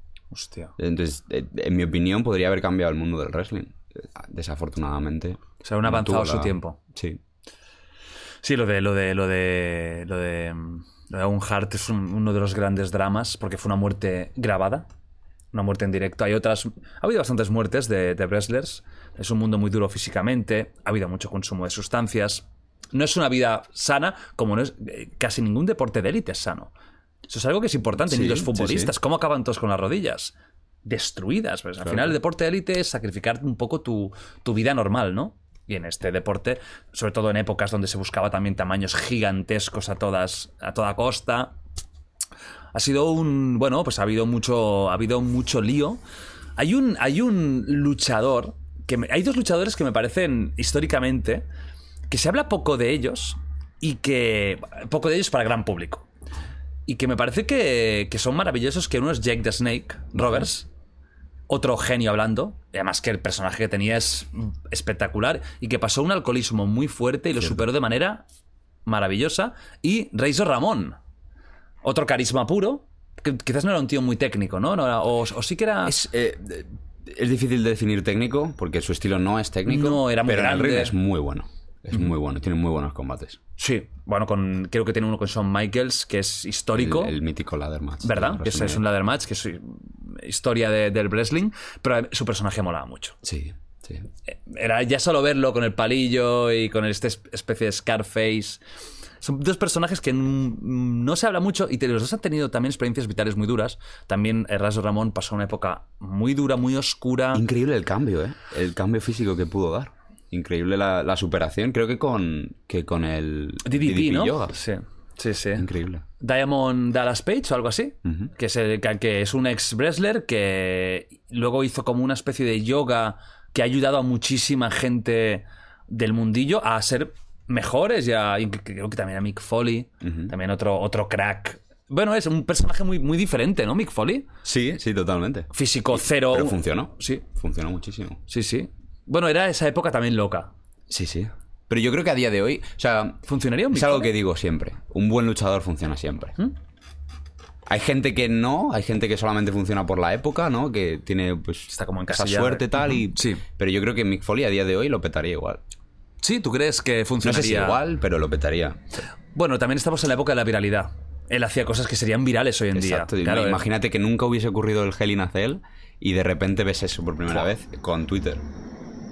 Te- se te va la flapa. Pues mira, combates. Tienes. No te voy a pedir un top 5, pero sí un top 3 de mejores combates de, de la historia. Bueno, no sé si mejores. Favoritos seguro. Favoritos. Eh, final, cuando hablamos de mejores, vale. vamos a decirlo claro, no hay nada objetivo. Exacto. ¿Por qué Undertaker no es número uno y si Bret Hart? Pues bueno, pues otro dirá que es el número uno. Exacto. Otro Shawn Michaels, otro, ah, yo qué sé.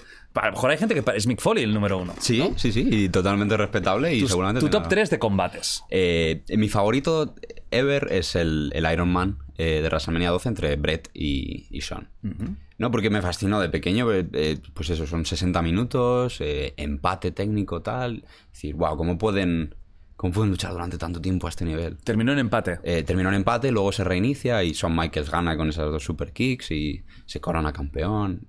Mítico combate. Segundo, seguramente sea uno de los Undertaker Shawn Michaels en WrestleMania.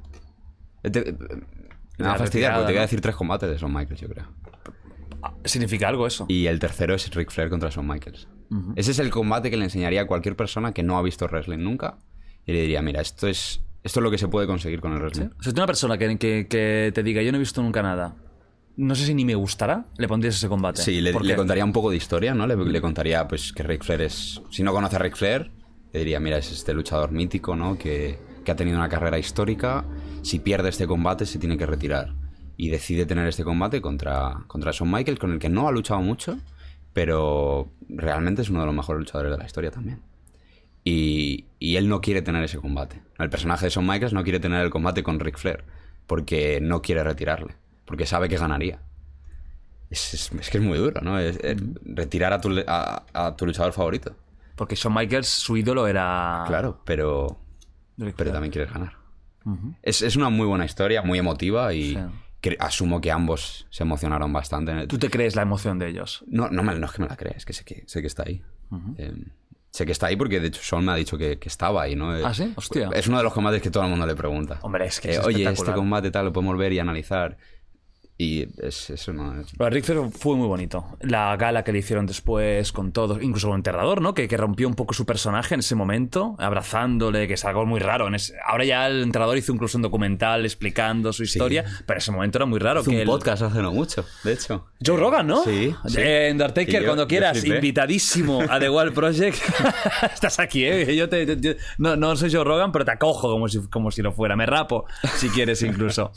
Eh, sí, sí, ya, bueno, ya desde que se retiró, claro, ya ha abierto la- las puertas de todo, pero en ese momento fue muy, fue muy, muy, muy bonito. Es que Ric Flair, la gente que no lo conocerá mucha gente y lo que hizo es, es, es, es muy bestia. Y que tú hayas dicho tres combates de Shawn Michaels, habla muy bien de Shawn Michaels.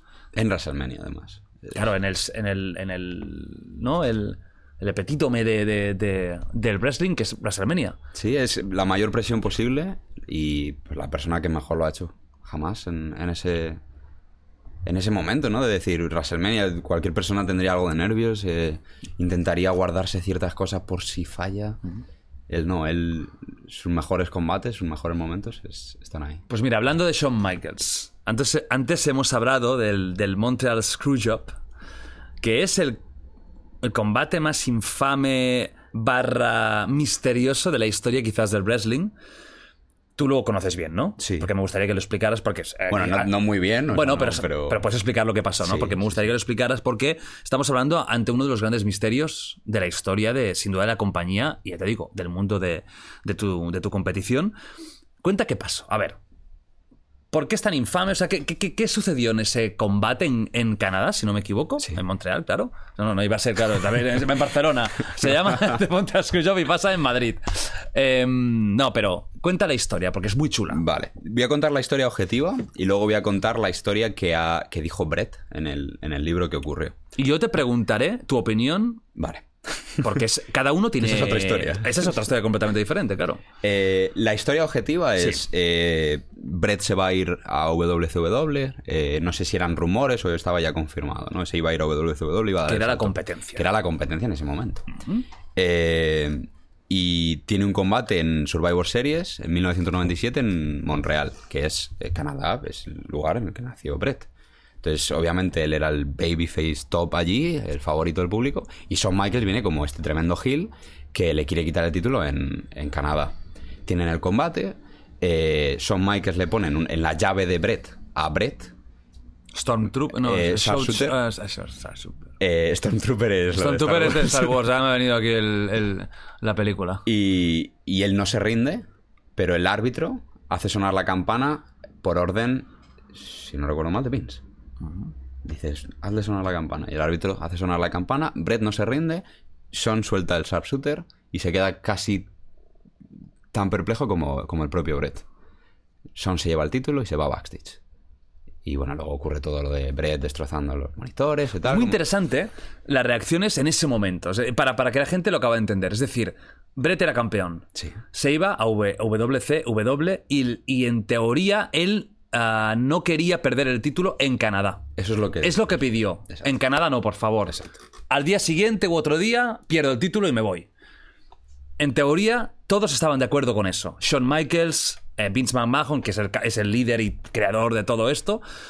Y cuando le hace eh, la llave, en teoría no tendría que rendirse. O sea, que Él no se rinde. No se rinde. No él, se rinde. él piensa que el combate va a continuar y seguramente habían pactado otro fin. Exacto. Pero el árbitro termina el combate El árbitro dice que hay campana y el combate se acaba. Claro, es que esas imágenes, buscadlas cuando termine el podcast, buscad las imágenes, están en YouTube, en lo que os encontráis así, buscad las imágenes de las caras, porque Brett Michaels, claro, se levanta como indignado, agresivo incluso, que llega a escupir ahí mismo a, a Vince McMahon, a su jefe. Sí. O sea, hay un momento en el, en el que se ve como lo escupe a la cara.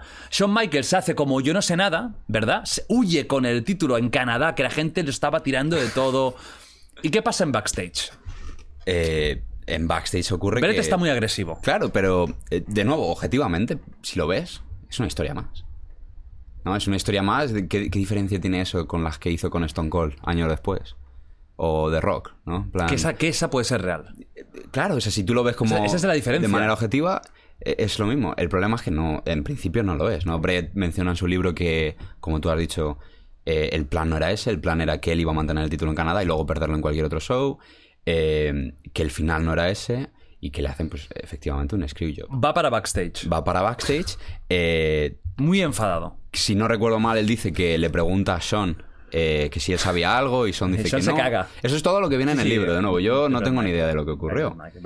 Eh, le pregunta a Sean que si él sabía que algo que iba a ocurrir. Sean dice que no, que para nada. Eh, y bueno, es esta historia mítica de pues como en principio le, le hacen la jugarreta a la estrella principal antes de irse. Eh, luego ocurren cosas raras, ¿no? Como por ejemplo el enterrador eh, intentando defender a Brett por, por ser buenos amigos, etcétera. Y eso ya todo es eh, cosas que dice la gente. Bueno, el enterrador siempre ha sido un poco el líder del vestuario, ¿verdad? Como una persona para si tenías un problema, incluso ir a hablar con él. Oye, mira, me ha pasado esto, puedes hablar con Vince. Eso es- Era un poco esa figura, ¿no? Eso es lo que todo el mundo dice que era. Como un líder de. incluso de diálogo, de oye, mira. Es que esa historia es maravillosa porque, claro, tú lo puedes tomar de dos formas. Forma parte del show y es su mejor historia.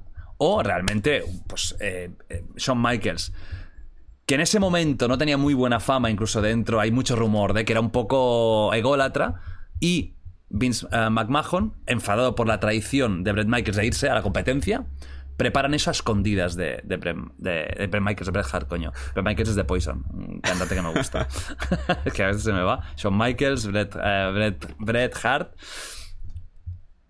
Hay hostias, de hecho eh, hay una imagen de Vince McMahon que sale del vestuario tapándose la cara porque en teoría Bret Hart le ha pegado un En teoría. puñetazo. En teoría. Yo te pregunto a ti, que tú estás dentro de la industria. ¿Tú crees que esto? Porque aquí solo hay dos posibles versiones. Todo esto estaba pactado, Ajá. todo esto es real. Dime. No te voy a decir lo que creo, porque no creo nada. Eh, te voy a decir lo que espero. Yo espero que realmente eh, todo estuviese planeado. Hombre, pero yo no me creo que tú no tengas unas teorías que tú mismo no... Mi teoría es que, que estaba planeado. Que estaba pactado. Eh, pero obviamente podría ser lo contrario, porque también me parece muy viable. Sí. Pero me parecería increíble que estuviese pactado y yo qué sé, eh, cuando ambos tuviesen 90 años o lo que sea, dijesen, esto era mentira, tal. Eh, todo esto lo pensamos nosotros y os hemos pillado. Hemos hecho la mejor historia jamás creada en el wrestling. O incluso que no lo digan nunca y que se mantenga así en el aire, ¿no? Pero es. Si tú lo piensas, Brett se va eh, de la empresa con fuerza, porque no ha perdido. Todo el mundo sabe que él no ha perdido. Y Son se queda como el mayor heel de la historia. Y Vince igual. Entonces, que- esté hecho adrede o no, no importa, porque el, tema es que funcionó. Fua, funciona increíble. Imagínate, a día de hoy se sigue hablando de ello y la gente sigue preguntándose, ¿pasó? ¿No pasó? Yo, viendo las reacciones, o Bret Hart es uno de los mejores actores de la historia de la compañía, porque esas caras que pones, ese, ese, ese escupitajo... Claro, si fuera un tío que ya actuaba muy bien siempre, pero no era su fuerte, es que precisamente Bret Hart no era el fuerte de ser el, el mejor acting de, de la compañía. Yo, yo, ves, yo al contrario, yo sí pienso que hubo alguna tradición. No sé si todo, que a lo mejor era mix mix, pero yo sí creo que ahí hubo tradición y que, de que de que ahí hub- hubieron problemas personales reales. Pero ves, eso es lo chulo de esa historia. Es que dos bonita. personas pueden pensar lo contrario y no sabe quién es la razón. Porque yo no me atrevo a decir que es, que es así. Ni yo. Porque a lo mejor nunca se sabe, a lo mejor lo que tú dices, tienen una caja fuerte. Que cuando mueran los dos, Se, se descubre. se todo. Era un pacto, cabrones. Y, y nos quedamos todos en plan, vale, guay. Sería increíble, ¿no? Sería, Sí. la, sería la mejor, el mejor truco de magia jamás creado. En Sin duda. No, no, es, es- es una historia. Ya os digo, buscadlo en, en YouTube porque de verdad que vale la pena ver la historia porque es una pasada. Si no me equivoco, pocos años después de esto, está WCW, que es una competencia muy fuerte en ese momento, que acaba siendo totalmente dominada, pero durante años gana WCW y WWE empieza a ganar terreno con la atitudera. Correcto. Es decir, más violencia, más sexo, tacos, palabrotas de todo tipo eh, y un mega genio que es, después de Undertaker, mi segundo favorito, eh, Stone Cold Steve Austin como gran figura de la empresa, un tío que bebía cerveza en el ring, que hacía el fuck you. Tú me has dicho antes, fuera de cámaras, que no es una época que te vuelva muy loco. ¿Por qué no te acaba de gustar la titutera? Que es quizás la, época más recordada. Fíjate incluso en comentarios de YouTube, ojalá volviera. ¿Por qué no te acaba de esto? Porque yo creo que el wrestling debe ser para todo el mundo. Y, y si yo de pequeño a los 10 años hubiese visto la titudera, seguramente no me hubiese enganchado igual que, que viendo a Rey Misterio luchar en un combate sin más. ¿Sabes? Entonces, no sé, yo creo que eh, es como una buena peli de Disney. Una buena peli de Disney la puede ver el hijo o la hija y el padre y la madre y disfrutarla a la vez. Entonces, para mí eso es el wrestling, ¿no? Algo que, a- que le pueda gustar a un niño pequeño, pero que también el adulto lo pueda disfrutar igual. No igual, pero a otro nivel, pero que lo pueda disfrutar también. Y en mi opinión, en la atitudera eso no se consigue. Eso no se consigue porque un niño pequeño no puede ver eso y disfrutarlo, en mi opinión. Mm, Sí, va más a partir del adolescente hasta la persona mayor. Pero, por ejemplo, yo creo que nunca se ha logrado eh, unos, a unos estadios o donde fuera tan calientes como en esa época, porque eso era una auténtica locura cuando salía podría ser, pero- un Steve Austin y la gente empezaba a volverse loca y, y- o un Undertaker que luego era motero Sí. sí. Era como el, el personaje que revolucionó también, ¿no? Que iba con la moto, aparecía ahí. Otro rollo. Bueno, otro, otro que se reconvirtió y fue capaz luego de volver a reconvertirse. Y un Randy Orton ahí, que te, que te encanta, hubiera ido fantástico. Es- Yo creo que sí. Es de los, de los más attitude de la actualidad. Es, es muy posible. Gamberro, un traidor, siempre liante, nunca te puedes esperar lo que, lo que te va a hacer. Hubiera sido perfecto. Esa fue una época muy recordada. ¿Qué, qué opinas de, de- Stone Cold? Increíble, increíble, increíble sobre todo eh, lo que fue antes de eh, ser Stone Cold, ¿no? Eh, cuando, cuando estaba trabajando en WCW, nadie recuerda esa época, pero él seguía siendo igual de bueno en el ring, simplemente necesitó ese cambio, ¿no? Esa re- reinventarse y, y dar ese cambio a convertirse en la mega estrella que, que llegó a ser. Igual que lo que estábamos mencionando antes, ¿no? Yo creo que si alguien tiene algo para, para llegar a petarlo, lo puede petar en cualquier era. Sí, el carisma que tenía él era... Él, él sí que hablaba de otro, ¿no? Que creó muchas modas, ¿no? Del Watt y muchas cosas que hoy en Que a día... día de hoy se siguen usando, siguen sí, haciendo y sí fue una historia suya que, Sí, sí. que empezó a inventarse y lo, y lo sacó. Hablando de nombres en concreto, de personajes en concreto, actuales sobre todo y muchos eh, que seguro que conocéis. Yo te voy a preguntar unos cuantos nombres y me gustaría que, bueno, me dijeras qué opinas de ellos, un poco de definición de, de cada uno de ellos. Antes me lo has mencionado como uno de los top, que es Roman Reigns. Ajá. Roman Reigns es un personaje para mí muy, muy curioso porque llegó a ser extremadamente odiado. Yo creo que sin, que sin buscarlo, porque realmente la idea de McMahon es que fuera el nuevo John Cena. Y yo estoy de acuerdo con la gente. Se forzó mucho la máquina. Es decir, se forzó de que este tiene que ser el nuevo top y para mí no estaba preparado para ser el nuevo top, sobre todo a nivel de carisma. Pero hubo un cambio. Hubo el tema leucemia, ¿verdad? Fue que lo que... Correcto, correcto. Que va a cambiar mucho la cosa, ¿no? Porque también era un hate que era para mí hasta duro a nivel personal. Y de repente, ahora es un tío que ha conseguido lo que buscaban, ser el top de la compañía. ¿Tú qué opinas de Roman Reigns como luchador y como personaje? Increíble es lo que he dicho antes, es uno de los mejores performers a día de hoy. El- o sea, el que diga lo contrario mm, está mintiendo. ¿Lucha bien? Es increíble. O sea, de nuevo, puede tener un combate bueno con, con cualquiera y lo está demostrando. Cada vez que se sube al ring, es un combate del, del que la gente habla, etcétera, etcétera. Y es, es complejo porque te paras a pensar y dices, todos esos años de Roman Reigns como cara de la empresa y demás, ¿realmente no funcionaron? ¿O realmente simplemente sirvieron como setup para lo que soy, que es uno de los top heels de la empresa? E Igual que John Cena. John Cena era face, John Cena era heel.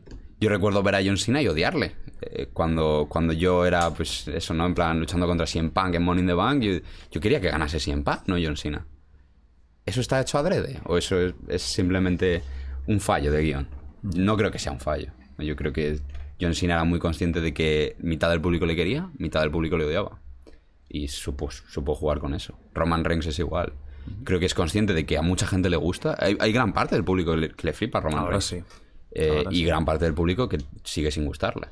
¿A día de hoy? Yo creo que sí, Sí, yo creo que sí. ¿no? Hay, hay gente que si... De nuevo, hablando desde el punto de vista de fans, hay gente que no quiere que gane Roman Reigns cuando lucha. No, eso es, eso es ser heel. Claro. Que, que prefieras que el otro gane. Entonces, tiene a la, tiene a la audiencia dividida en, en dos. Y eso es mágico cuando, cuando lo sabes hacer bien. El problema es que ahora lo ha conseguido, pero yo creo que antes sí que el odio era real. Sí. O sea, tengo la sensación de que cuando la bucheaban para cualquier cosa que hacía, yo ahí no lo veía buscado. O sea, creo que ahí. mm, Porque no era, las líneas que tenía de diálogo o de, o de personaje no iban a buscar el, el silbido, iban a buscar un poco, pues, el, el héroe. eh, que no le acababa de salir bien, pero de- mira, hay veces casualidades. El tema de la enfermedad yo creo que ayudó a, a- a gente a decir no seamos tan hijos de puta porque había críticas muy duras. Sí, sí. Ya no era de lo típico que tú dices del personaje, había críticas de ya a nivel muy personal, de odio real, que decías, esto, esto ya, ya deja de ser un espectáculo para convertirse en algo muy, muy personal. A mí, me gusta a mí sí me gusta mucho Roman Reigns, además creo que es una- te- tengo la sensación de que es una buena persona. No, eh, yo también tengo la Tengo la sensación, ¿eh? A lo No mejor es una... conozco, pero... para cosas que he visto fuera Yo, de... Es más, te digo, alguien que no lo fuese, no creo que estaría, no creo que estuviese en esa posición. No, No, porque tú- al final necesitas a un compañero para trabajar siempre.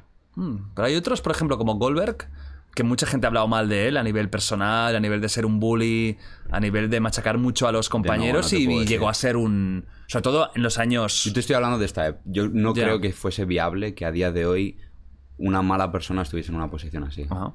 Porque no, realmente no lo es. Claro, que acabaría quedando solo o con problemas con todo el mundo. Otro personaje importante en la historia, quizás si estamos hablando de- del, del personaje más importante de los cinco personajes, es el enterrador, The Undertaker. Mítico donde los haya, carrera legendaria. ¿Qué opinas de él? Opino que es el ejemplo claro de si le pones empeño a cualquier cosa, puede funcionar. Y tienes talento detrás, obviamente, que lo respalde, ¿no? Pero si a ti mañana te dicen, sin saber lo que es el enterrador, te dicen, mira, este es tu personaje, Jordi, tienes que ser un hombre muerto. ¿Cómo que un hombre muerto? Si estás muerto pero estás vivo, sales al ring con unos guantes, eh, con una túnica y una urna. Y eres pues eso, es un hombre muerto. Puf. Claro. ¿Lo vas a hacer funcionar? No lo sé. O sea, es muy, Muy difícil. difícil. Él lo hizo. Él lo hizo hasta el punto, pues eso, ¿no? De, de convertirse en ese personaje mítico que todo el mundo recuerda, ya sea un motero, ya sea en esos años o, o ya sea en, en su última época, ¿no? Con, con ese híbrido, digamos, de lo que fue. Y es eso, una persona que, que dedicó todo su arte a hacer un personaje funcionar y hasta que se convirtió en ese personaje, ¿no? Y creó algo mágico en, en el enterrador. ¿Como luchador te gusta? Excelente, excelente. Excelente. Es. Hablando de WrestleMania, antes con Shawn Michaels, ¿no? El enterrador es otro de. es otro de esos momentos de. Hasta el punto en el que yo preferiría casi tener un combate con el enterrador en WrestleMania que un main event en WrestleMania por un título. ¿no? Porque estaba casi a ese nivel de la racha, el título. El- ¿Cuál es más importante? No lo sé. ¿Qué te pareció que se rompiera la racha? Son Me sorprendió casi como a todo el mundo, Claro, asumo, ¿no? Me quedé loco. El gif este del, del hombre. De- de- de- de hombre ahí. Eh, sí, me sorprendió. Además de que fue un WrestleMania mágico aquel. Eh, coincidió con, con Daniel Bryan coronándose. O el Yes, ¿no? El momento sí, el Yes Movement luchando contra Triple H en el opener y luchando contra Orton y Batista en el main. Eh, me sorprendió muchísimo, pero creo que al final funcionó. Eh, el objetivo de ese cuál sería, crear la bestia que es Brock Lesnar a día de hoy, ¿no? O sea, tú ves bien que se rompiera la, la racha. Lo ves lógico. Es, es, es difícil decirlo porque el combate, el propio Taker lo ha dicho, no es lo que él querría que hubiese sido. Por, creo que tiene una mala caída en medio del combate y demás. Eh, pero yo qué sé, la vida es así, ¿sabes? Eh, Bueno, yo no tengo dudas de que él estaba a favor. Claro. De que Bajo no se hubiera atrevido en ese momento a. a- 100% sin hablarlo debe con ser él. él. Debe ser él el que diga esto. Y además Eh, con Lesnar que se lleva muy bien. Yo creo que Lesnar era la persona, la persona idónea. En- porque de nuevo funcionó. ¿no? Luego, de- justo después de eso, tienes a Lesnar destrozando a John Cena con los 50 German suples que hizo y demás, y convirtiéndose en la bestia que soy. Que es, pues eso, el- ese momento icónico. Cada vez que vuelve Brock Lesnar es. No la Da que hablar. O sea, no- Yo, ves, en eso soy un poquito más mitómano y yo... pr- Primero creo que Undertaker se retiró tarde. Creo que ya su físico ya lleva unos años que sus combates últimos son un desastre, pero que no puede, porque el tío es un genio. Yo, no- yo lo hubiera retirado imbatido. O sea, lo hubiera retirado, aunque fuera ese Sí. año, sí o sí, o romper... eh, eh, al final, el wrestling se trata de también un poco de, de iluminar, ¿no? De, de, de cegar con, con luces. Y eso es cegar con una luz. Te retiras con el, con el streak y es como, ¿eso nunca se va a superar? ¿O sí? ¿Y si hay otro que lo supera? Y siempre habrá esa duda. Ahora ya no, ya no hay streak, ya no, ya no habrá la duda de si alguien superará porque no, no hay nadie imbatido. Entonces me hubiera, me hubiera molado. Y esos últimos años quizás sí que han sido un poco más difíciles. A mí me hubiera gustado que Undertaker volviera como manager, ¿no? Como figura, no luchadora, pero sí como figura, aunque sea con la versión motera, pero con- como figura como son otros ex luchadores que vuelven un incluso yo que sé un, un Steve Austin que vuelve no como luchador casi pero vuelve como bueno de vez en cuando para yo que A sé un momento, sí eh. para árbitro o para para algo Taker por eso es mi favorito pero con mucha diferencia lo adoro John Cena Eh, de nuevo, increíble. Eh, creo, que, creo que revolucionó el mundo del wrestling. ¿Por qué revolucionó? con esa historia de los niños me adoran, los adultos me odian. Eh, yo fui el pri- de- estando dentro del mundo, yo me lo llegué a tragar. O decir, guau, este tío, ¿cómo...? Pero luego lo estudias y dices, un momento, este tío no es un face.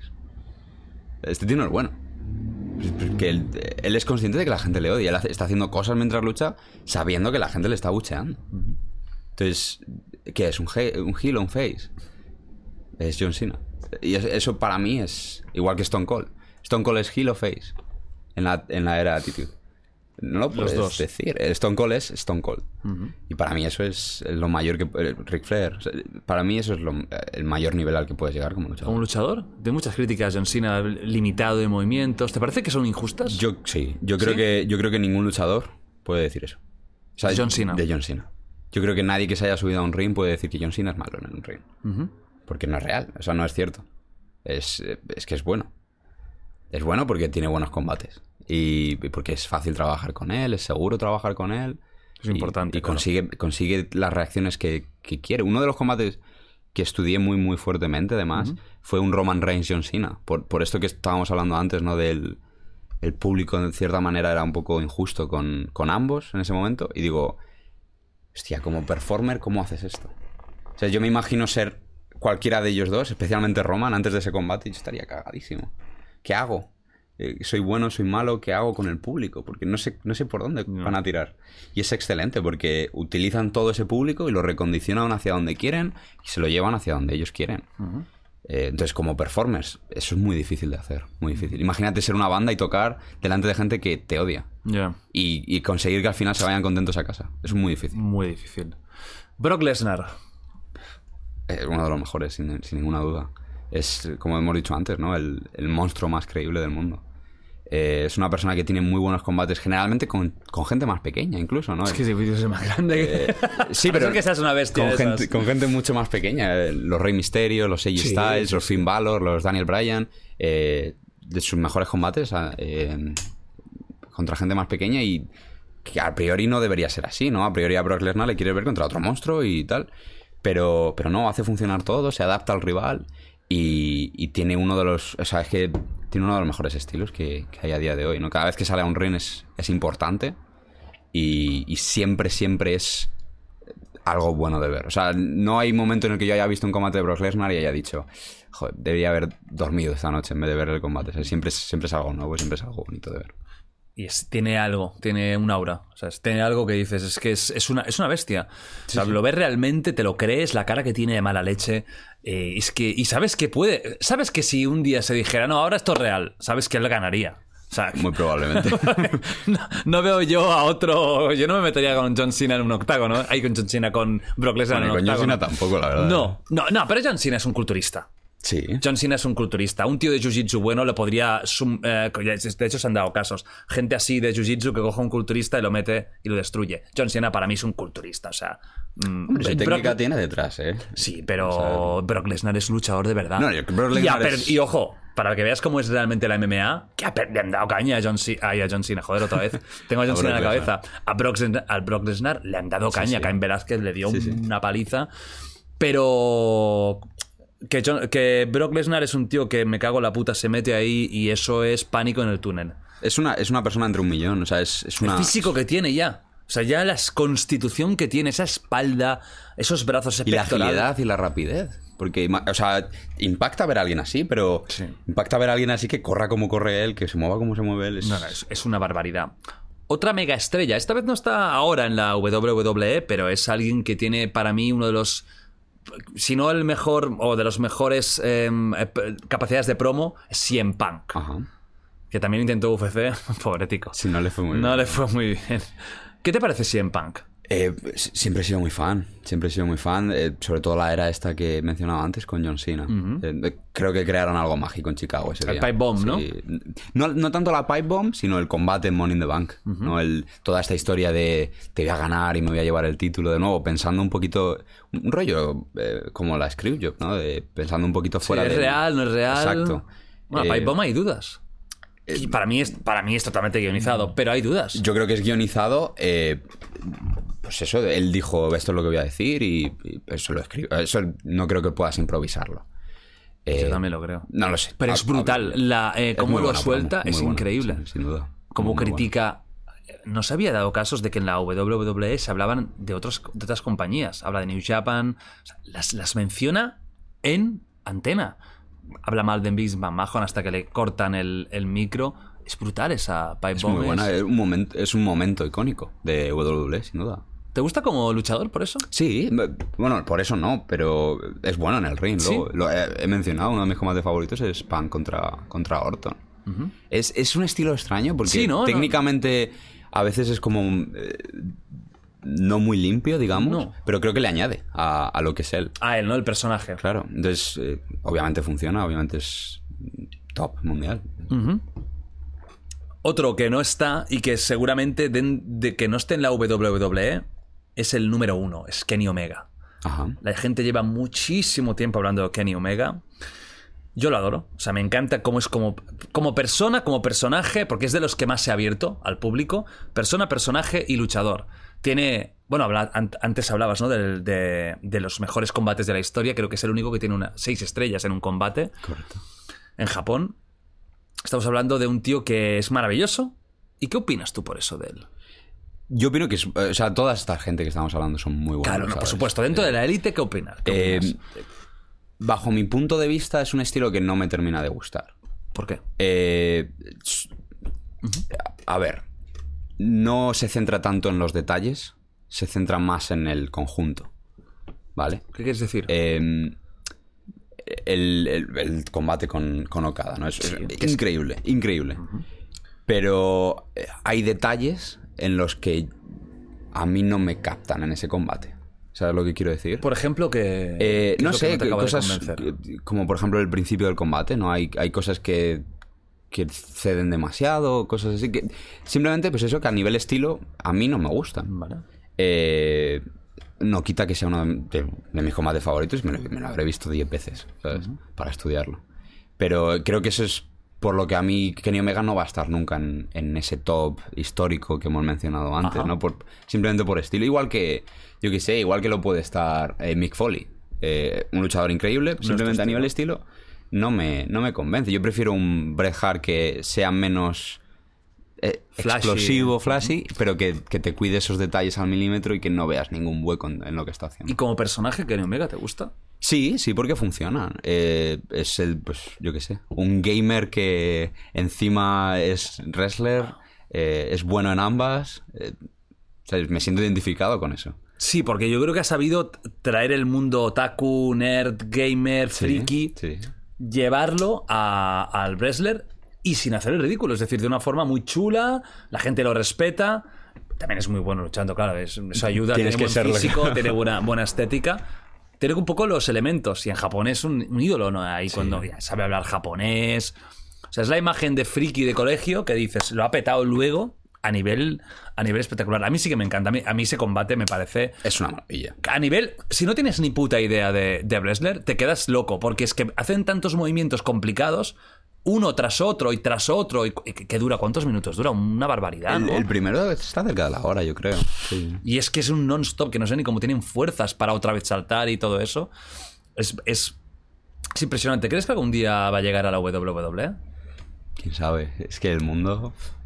Es, la- es el gran nombre que falta, ¿eh? Es que, eh, igual que AJ Styles, si a mí me llegó. preguntado hace 10 años que si AJ Styles iba. No. Te hubiese dicho no. Imagínate. Pero claro, o sea, no sé, es que puede ocurrir cualquier cosa. Un tema que te quiero preguntar, que me parece muy interesante, un poco peliagudo. Uf. Ojo, eh, bebe un poquito más. te doy de lo mío que a lo mejor te va a ir bien. Chris Benoit. Voy a hacer una pequeña introducción para que la gente lo sepa, pero me interesa saber tu opinión. Y yo sé que tú hablas de todo y por eso te lo voy a preguntar. Muy rápido. Chris Benoit, luchador histórico, llegó a ser campeón. Técnicamente brutal, ¿no? De los que te gusta, ¿no? A nivel de técnica era impresionante.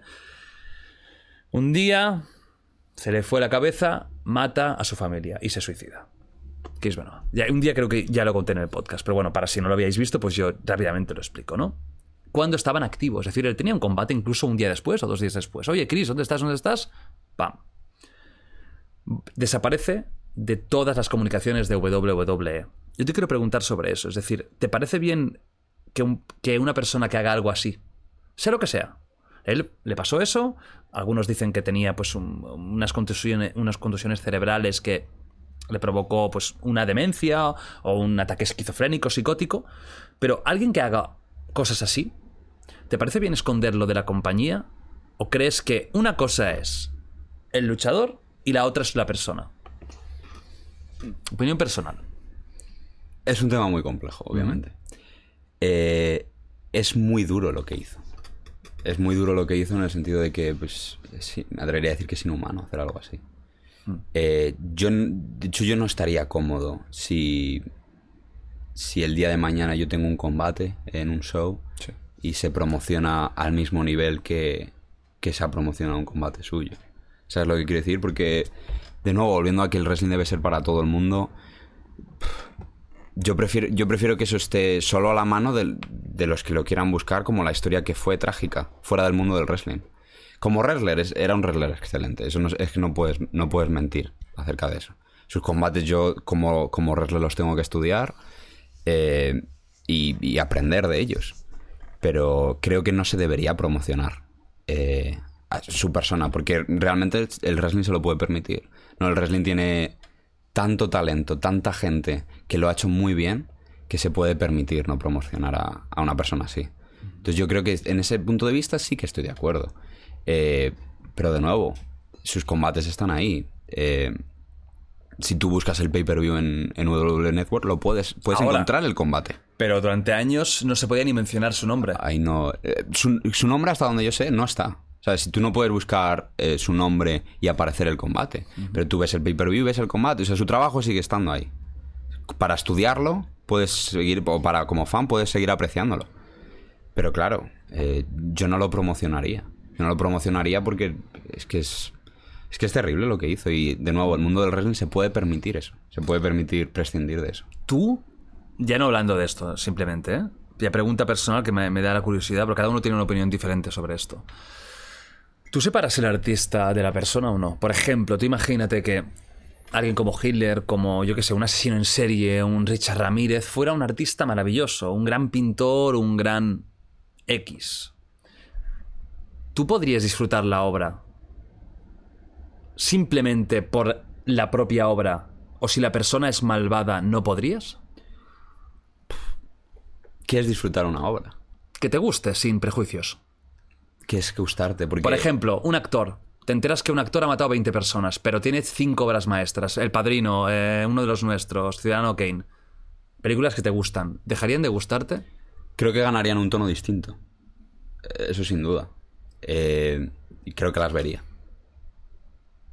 Y no te sabría decir, porque tendría que, tendría que estar ahí. Pero en, en este caso, por ejemplo, eh, de nuevo, no es que lo disfrute, no disfruto sus combates. Pero mi parte artística pilla cosas de sus combates. ¿no? De cómo se movía, de cómo luchaba y tal. Porque era, era bueno. Eh, es que no hay, no hay otra cosa. Él- él es un- era un buen luchador. Terrible persona. Pero era buen luchador. Y como artista yo tengo que ver eso. Tengo que ver eso y aprender de eso. Está muy complicado, es muy, muy complejo porque además, claro, dices terrible persona, pero es una terrible persona, un enfermo mental, porque seguramente en ese momento eh, no era ni él. Es, es difícil porque nunca se va a saber, porque lo ideal hubiera sido un día antes estudiarlo, ¿no? Poder ver, a ver, hazte un tag, vamos a mirar cómo estás, etcétera. Eh, yo siempre pienso que estos casos tan brutales entre familias, ya no este, cualquiera, no es el primer caso que se da en la historia de la humanidad. No, no, para Desde luego han habido muchos casos de, de cosas tan bestiales y además sin motivo, es decir, es de la nada, ¿no? De cero, pam. A veces hay enfermedades mentales no diagnosticadas, también en los deportes de contacto, que al final esto es, un- es una competición de contacto. Os dais hostias en la cabeza, os caéis. También hay, hay como en la, con el boxeo, como en el MMA, pues hay, o el fútbol americano, rugby, pues hay contusiones mentales no diagnosticadas que van erosionando el cerebro, van provocando pues problemas. He de decir que a día de hoy Sí. es muy difícil eso. O sea, en, en lo nuestro. Porque nosotros. el wrestling? Sí, porque nosotros lo podemos controlar. Nosotros no somos un boxeador. Ya que, va al ring y, Claro, pum, claro, pum, claro, y, claro, y no quiere perder. O sea, nosotros si, si yo mañana tengo una conmoción, eh, los médicos la van a detectar porque están viendo mis combates. Van a ver que algo ha ocurrido, me van a hacer una prueba y si la fallo, eh, hemos entrado en un, en un camino en el que tengo que dar ciertas pruebas hasta que me cure y si no me curo del todo no puedo volver a competir. Eh, es, afortunadamente se ha, se ha avanzado mucho en ese campo y, y yo creo que eso a mí, por ejemplo, ya no me va a ocurrir jamás. Si yo tengo una conmoción grave, seguramente significa el fin de mi carrera. ¿No? Porque a no ser que me cure, no podrías volver a subirme a un ring. Sí que hay mucho control, ¿no? Hay Médico. muchísimo, muchísimo control. Lo que es curioso a veces es que hay, hay wrestlers que se retiran y vuelven. Por ejemplo, The Edge. The Edge era un retirado, ¿no? Parecía que para siempre porque tenía problemas, no sé si era de espalda. Cervicales, si no me Cervicales, era... Y ha vuelto. Y ha vuelto bien. Sí. Y, y con mejor físico que nunca. Curioso eso, porque nunca había tenido buen físico. Era el típico que dices... Hombre, tampoco malo, pero... Para, sí, para, para mí, para deportista, sí. O sea, yo no, no digo que tenga que ser eh, Brock Lesnar, pero sí que es cierto que no tenía una constitución muy estética de Edge, ¿no? No, a ver, no era- tenía no era unas formas. Tenía barriga, una barriguita siempre. Estaba, era como el, el fofisano, ¿no? Que era como. No estás muy mal, pero tampoco estás definido ni nada, cabrón, si eres deportista. Pero ahora sí. Ahora está cuadrado. Ahora está encuadrado el hijo de puta. O sea, está mucho mejor ahora con 40 y lo que tenga que en, que en su momento de apogeo. A mí me encantaba Edge. Buah. Era un, era un Gil como perfecto. sí. Ese sí, que ese sí que es Gil, ¿eh? Ese sí que cuesta mucho verlo como face, pero como Gil es... Bueno, ahora no, ahora no cuesta No, claro. tanto. Pero porque ahora ya es una leyenda. Exacto. Ya vuelves como leyenda, ya la gente tiene nostalgia. Pero en su momento... Pero era perfecto para odiar, porque lo odiabas, pero tú querías que ganara. Era como, te odio, pero gana, gana, gana tú. ¿Sabes? Como que tenía ese punto de... Gana para verte mañana, Sí. otra vez. Sí, sí, es, es, es, es así. Pues muy interesante ¿eh? lo de, lo de Chris Benoit, porque es, un, es una historia real, no se puede esconder. Pasó lo que pasó. Esto es así. Sí, es, un- es una historia trágica, al nivel que cualquier trágica. otra historia trágica que casualmente ocurre en un luchador. Es de las pocas historias a ese nivel. Te voy a preguntar ahora, ya estamos acercándonos a la parte final, te voy a preguntar por una película que antes hemos mencionado, que es The Wrestler, que es quizás la película que ha tocado el tema del wrestling de una forma más seria. La película es una historia de un, de un luchador de una cierta edad, es Mickey Rourke, si la queréis ver, os digo más. Si no la queréis ver, vedla igual, porque es una película que, no, aunque no os gusta el deporte, digáis, mira, esto a mí me parece una chorrada. Es que es un peliculón como película.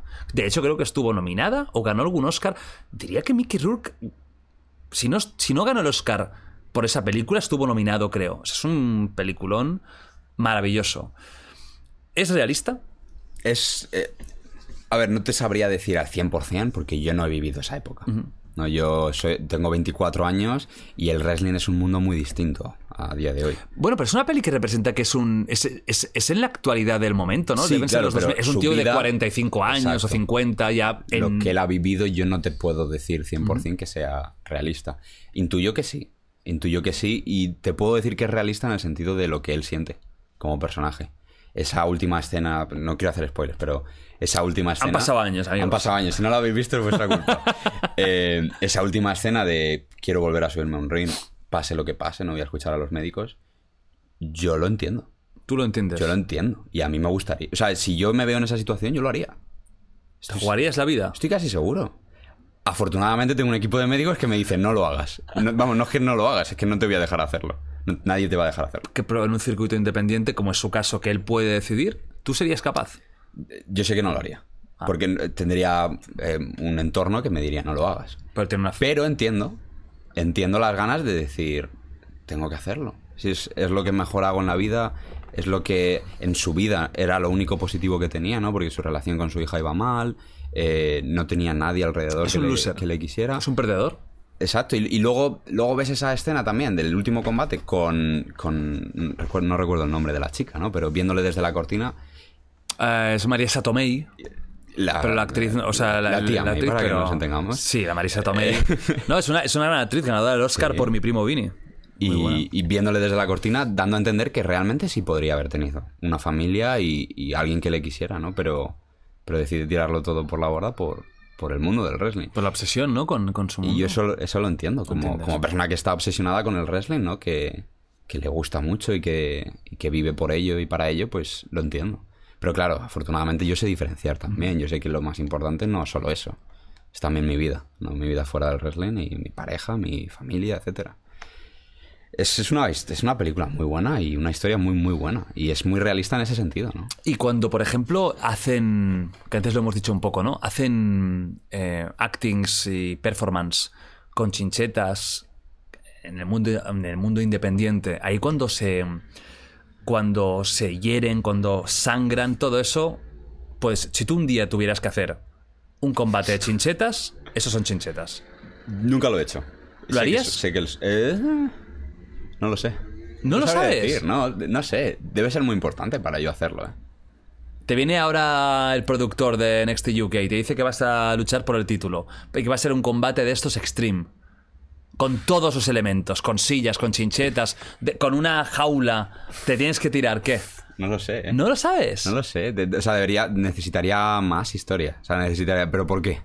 ¿Por qué tengo que hacer esto? ¿Por qué no puedo tener un combate normal? Para, para shock. Al final sois eh, productos televisivos. Bueno, pero vamos a guardarlo entonces para un WrestleMania. ¿no? claro, si, si lo que quieres es un shock, vamos a crear el, max, el, el mayor O shock. sea, no lo tendrías claro, ¿no? Necesitaría una, una buena razón, simplemente. Eh, no por dolor ni nada de eso, ¿no? Porque, yo qué sé, lo, lo hemos mencionado antes, un bofetón duele casi... Sí, seguramente más que chincheta. clavarte cuatro chinchetas, sí, sí. Eh, ellos no se clavan cuatro tampoco, se clavan unas cuantas más, pero... Bueno, ¿sabes? Mick Que, Foley. que necesitaría una razón, más que... No es una excusa, simplemente necesito una razón de peso para, para yo hacer esto. Porque creo que realmente no lo necesito. O sea, mis combates pueden ser entretenidos sin eso. a, mí, a, a mí no me disgusta verlo. ¿Sabes? El, el, el combate de Mick Foley contra, contra Undertaker en Hell in a Cell Sí, es mi favorito. Es, es, es una pasada de ver. sí, Es una pasada. es brutal. Pero yo no lo podría hacer a día de hoy. O sea, cuando se tiran desde, desde, desde arriba de todo, esa caída. Yo lo pienso, no, no la caí, no en el momento del combate. Piénsatelo la noche de antes en el hotel pensándolo. o sea, tú piensas irte a dormir diciendo, vale, mañana me voy a despertar y me voy a tirar desde ahí a, a esta mesa. Claro, serán desde que es ¿Cómo fácil duermes ahí. esa noche? Sí, sí, sí. ¿Cómo sí, sí. duermes? Mick, eh, Mick Foley era un loco. Me encantaba. Mick Foley que tenía varios personajes, además. Tenía ahí como, como el Mick Foley, luego tenía como el del. Ay, no me acuerdo cómo se ¿Mr. llamaba. Sí. El, el, el, el, calcetín, o sea, toda la, toda la historia de Mick Foley. Sí, sí. Luego, eh, no sé qué, Dude, ¿no? Que era como Dude eh, Dude Love, que era como el buen rollito, tal. Bueno, mm, genialidades de, de la época ya tal un cual. poco, un poco antigua. Ya estamos con lo último. La última no tiene absolutamente nada que ver con el mundo del wrestling, pero la pregunta a todo el mundo que viene, que viene aquí, ¿no? Y es como ya una tradición en The Wild Project. La pregunta es la siguiente. ¿Has tenido alguna vez... Ojo, eh, tensión absoluta ahora mismo, ¿eh? Tensión ahí 100%. Es peor que, que Mick Foley que apareciera ahora. ¿Has tenido alguna vez una experiencia paranormal o algo que tú digas, me cuesta explicar, alguna cosa rara, extraña, ruidos, sensaciones? ¿Has tenido alguna vez algo así? No. No, pero me atrevería a decir que si existe algo así, yo no creo que fuese capaz de verlo a día de hoy. También tienes que definir qué es paranormal. Porque, eh, no sé, para mí... Algo que te haya dado mucho miedo, que no puedes explicar racionalmente y que a día de hoy aún sigas con la duda. No, porque siempre... O sea, mi, mi cerebro es muy científico en ese Ah, aspecto. Eh, si encuentro algo raro, me voy a asegurar de buscar el motivo por el que algo así. Pero si me dices que, yo qué sé, que el día de mañana alguien ve un platillo volante, de que puede ser una alienígena, para mí eso no es paranormal. Para mí No, eso es, no, no, es claro. una posibilidad real. Eh, pero a mí, a mí que me hayan ocurrido, ¿No tienes una experiencia con una Ouija o con... No, no. ¿La harías? Sí, no tengo ningún problema. Eh, de, nuevo, claro. es un trozo, para mí es un trozo de papel y un vaso. Total. Pienso, pienso lo mismo. Pienso lo mismo. Eh, es jodido porque mola. la- cuando la gente a veces. te- Aquí me han contado muchas historias, ¿no? Y algunas brutales. Pero bueno, yo he tenido una aquí con Nacho. Nacho, no te he saludado hoy, ¿no? Nacho, ¿qué tal? ¿Cómo estás? Ya a última hora, Nacho. ¡Qué vergüenza, por favor! Nacho, perdóname. No, ¿sabes lo que pasa, Nacho? Que como vas a estar aquí, el, el- el episodio 100 dando por culo aquí todo el rato como protagonista, que yo no voy ni a existir, Nacho. Fíjate tú que estoy como yo ya de segundo plato. ¿Qué soy, el postre ahora? De hecho, yo me sentaré en tu sitio. No, pero presenta tú. Nacho, Nacho, Nacho, Nacho. Lo- ya lo has dicho, ¿eh? Amigos, Nacho va a presentar, va a ser la primera persona que hable en The Wild Project número 100, en el especial 100 en directo a las 6 de la tarde, el día 8 de diciembre. ¿De acuerdo? Nacho, vas a empezar tú, ¿eh? Bueno, men, ha sido un auténtico placer Igualmente. tenerte aquí. Falta una cosita por hacer que te lo he comentado antes, que es dibujar, firmar lo que tú quieras en el Justin Bieber de la suerte. Y esto cuando llegues a, a- a SmackDown, en ese momento eh, lo voy a vender por 100 millones de euros. Así que, por favor... Solo 100 millones. Bueno, eh, eh, 100 millones para ti, perdona, 1000 para mí. Oye, hay una fórmula ahí. Sí, ha venido gente muy inteligente aquí. Esto, si no me equivoco, fue Edelstein, ¿no? José Edelstein, que hizo la fórmula. Sí. Sí, sí, te- aquí hay gente de todo tipo, tú. Bueno, ¿tú que eres matemático o En pues... proceso de. eh, ¿Vas a, ¿Vas a terminar matemáticas? estoy, en, estoy en ello. ¿En, en Inglaterra lo estás haciendo? Online. Ah, online. Yo, vivo en España, pero. eh, Pero es en, Es- en España, pero no estás ahí todo el... todo el- yo. Esto es como un epílogo. Epílogo. Epílogo parte 1. vivo entre, entre España. O sea, mi residencia está en España.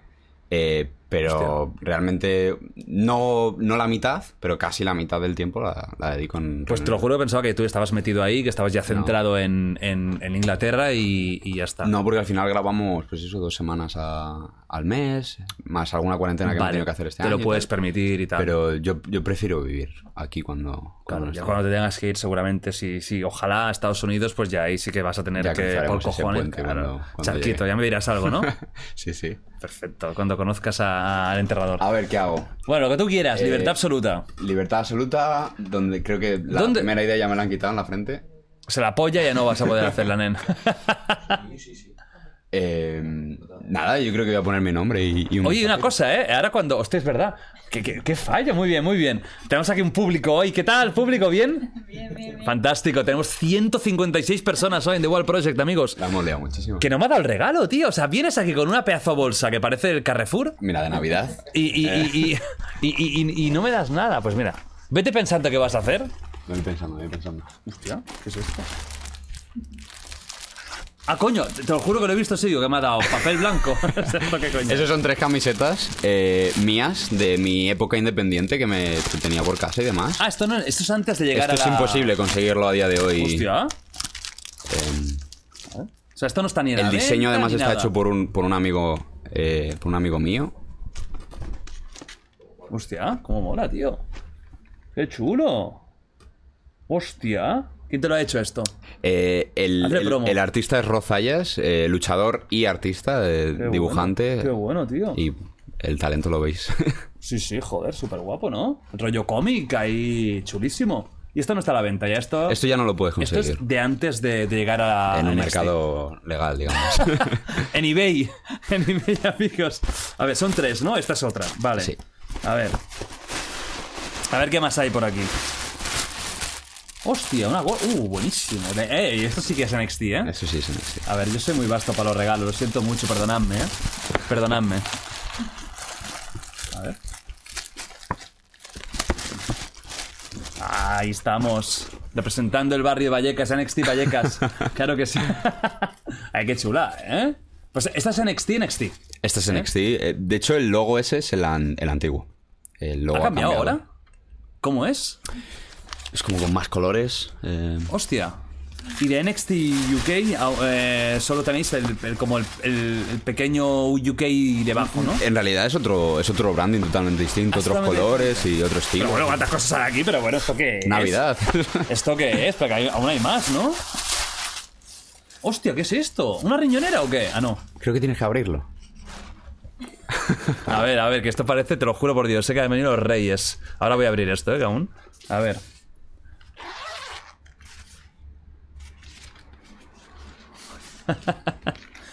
No me. o sea, el, el cinturón de campeón, ¿no?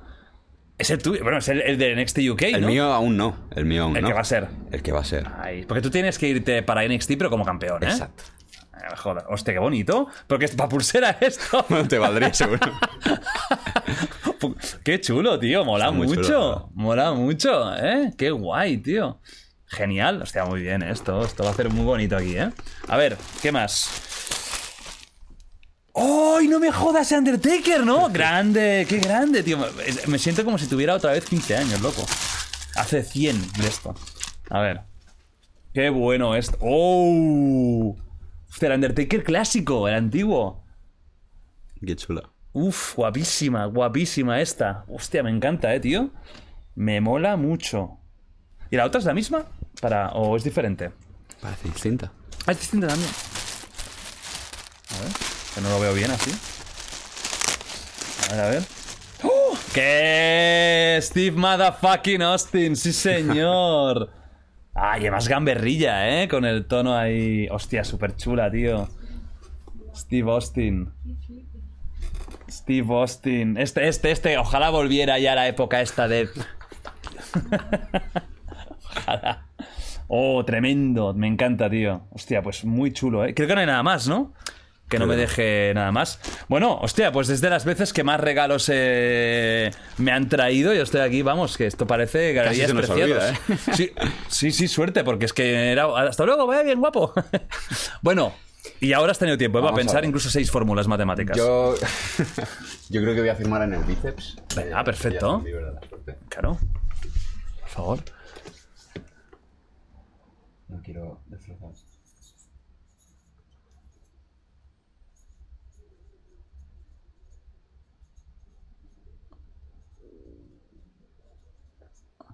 Estáis aquí. Bueno, este momento es muy bonito para los que están escuchando esto en audio. Son momentos siempre preciosos, ¿no? Para los que están escuchando pues en, en Spotify, en estos sitios, el, el audio están ahora escuchando y nada más. Fantástico, gracias. ¿Qué, eh, ¿qué es una dedicatoria que pone? Que no lo veo desde aquí. Gracias por quitar el enigma detrás de mi arte. ¡Uh! ¡Qué bueno! Pues eh, Carlos Aikit, ha sido un auténtico placer Igualmente, Jordi. tenerte aquí. Espero que la próxima vez que hablemos estés eh, yendo ya para Estados Unidos, para NXT. Ojalá. Quiero verte en, en las grandes, quiero verte en SmackDown, en Raw. Ya lo más top. Que luches ahí, que representes Vallecas siempre. que estés luchando contra, yo qué sé, contra Roman Reigns. en- en- con una camiseta de, del Rayo Vallecano. De, la Teresa Rivero. Hombre, creo que el primer WrestleMania al menos, el, el, el calzoncillo del rayo debería estar ahí. Y ojalá Ruiz Mateos, ojalá me, me- ojalá un día yo esté viendo un Finn Balor contra A-Kid con, con Ruiz Mateos, tío, con la cara de Ruiz Mateos en una camiseta, me encantaría, sería muy feliz. Hostia, ¿Ruiz Mateos murió? ¿Está vivo? No tengo ni idea. No tengo ni idea. Bueno, no es. No. Tuvo muchos problemas legales, ¿eh, Nacho? Sí, sí. O sea, Ruiz Mateos es rumasa, ¿eh? Eh, que te pego leche, ¿eh? ¿Os acordáis de que te pego leche? Superman, era increíble esa época, ¿eh? De, Ruiz Mateos on fire, me encanta. Jesús Gil, Ruiz Mateos y el del Compos, el Caneda, los tres mejores presidentes, y Joan Gaspart, los cuatro mejores presidentes de la historia del fútbol español. Estos cuatro, para mí, son los Big Four, los Big Four de los presidentes. Siempre digo lo mismo, tú tienes eh, la cámara para decir las últimas palabras, simplemente recordaros eh, que el 8, miércoles que viene, miércoles, no martes ni jueves, miércoles, solo habrá un podcast esa semana que será especial 100 con Nacho Face Reveal presentando él el inicio. O sea, las primeras palabras van a ser de Nacho. tienes toda la cámara para decir lo que quieras. Nada, eh, muchísimas gracias a ti por tenerme y a todos vosotros por escuchar esto. Y como he dicho antes, ¿no? Quitar un poco el estigma detrás de, lo que hago, que es este arte que es el, wrestling profesional. Eh, nada, me podéis seguir en, en redes si queréis, a arroba xwrestler, tanto en Twitter como Instagram. Y podéis seguir mi trabajo a día de hoy en NXT UK, en WWE Network, eh, junto con todo el material de WWE de toda la historia. Tenéis en la descripción todos eh, los detalles de esto, ¿vale? Un besazo, nos vemos el miércoles que viene. Hasta luego.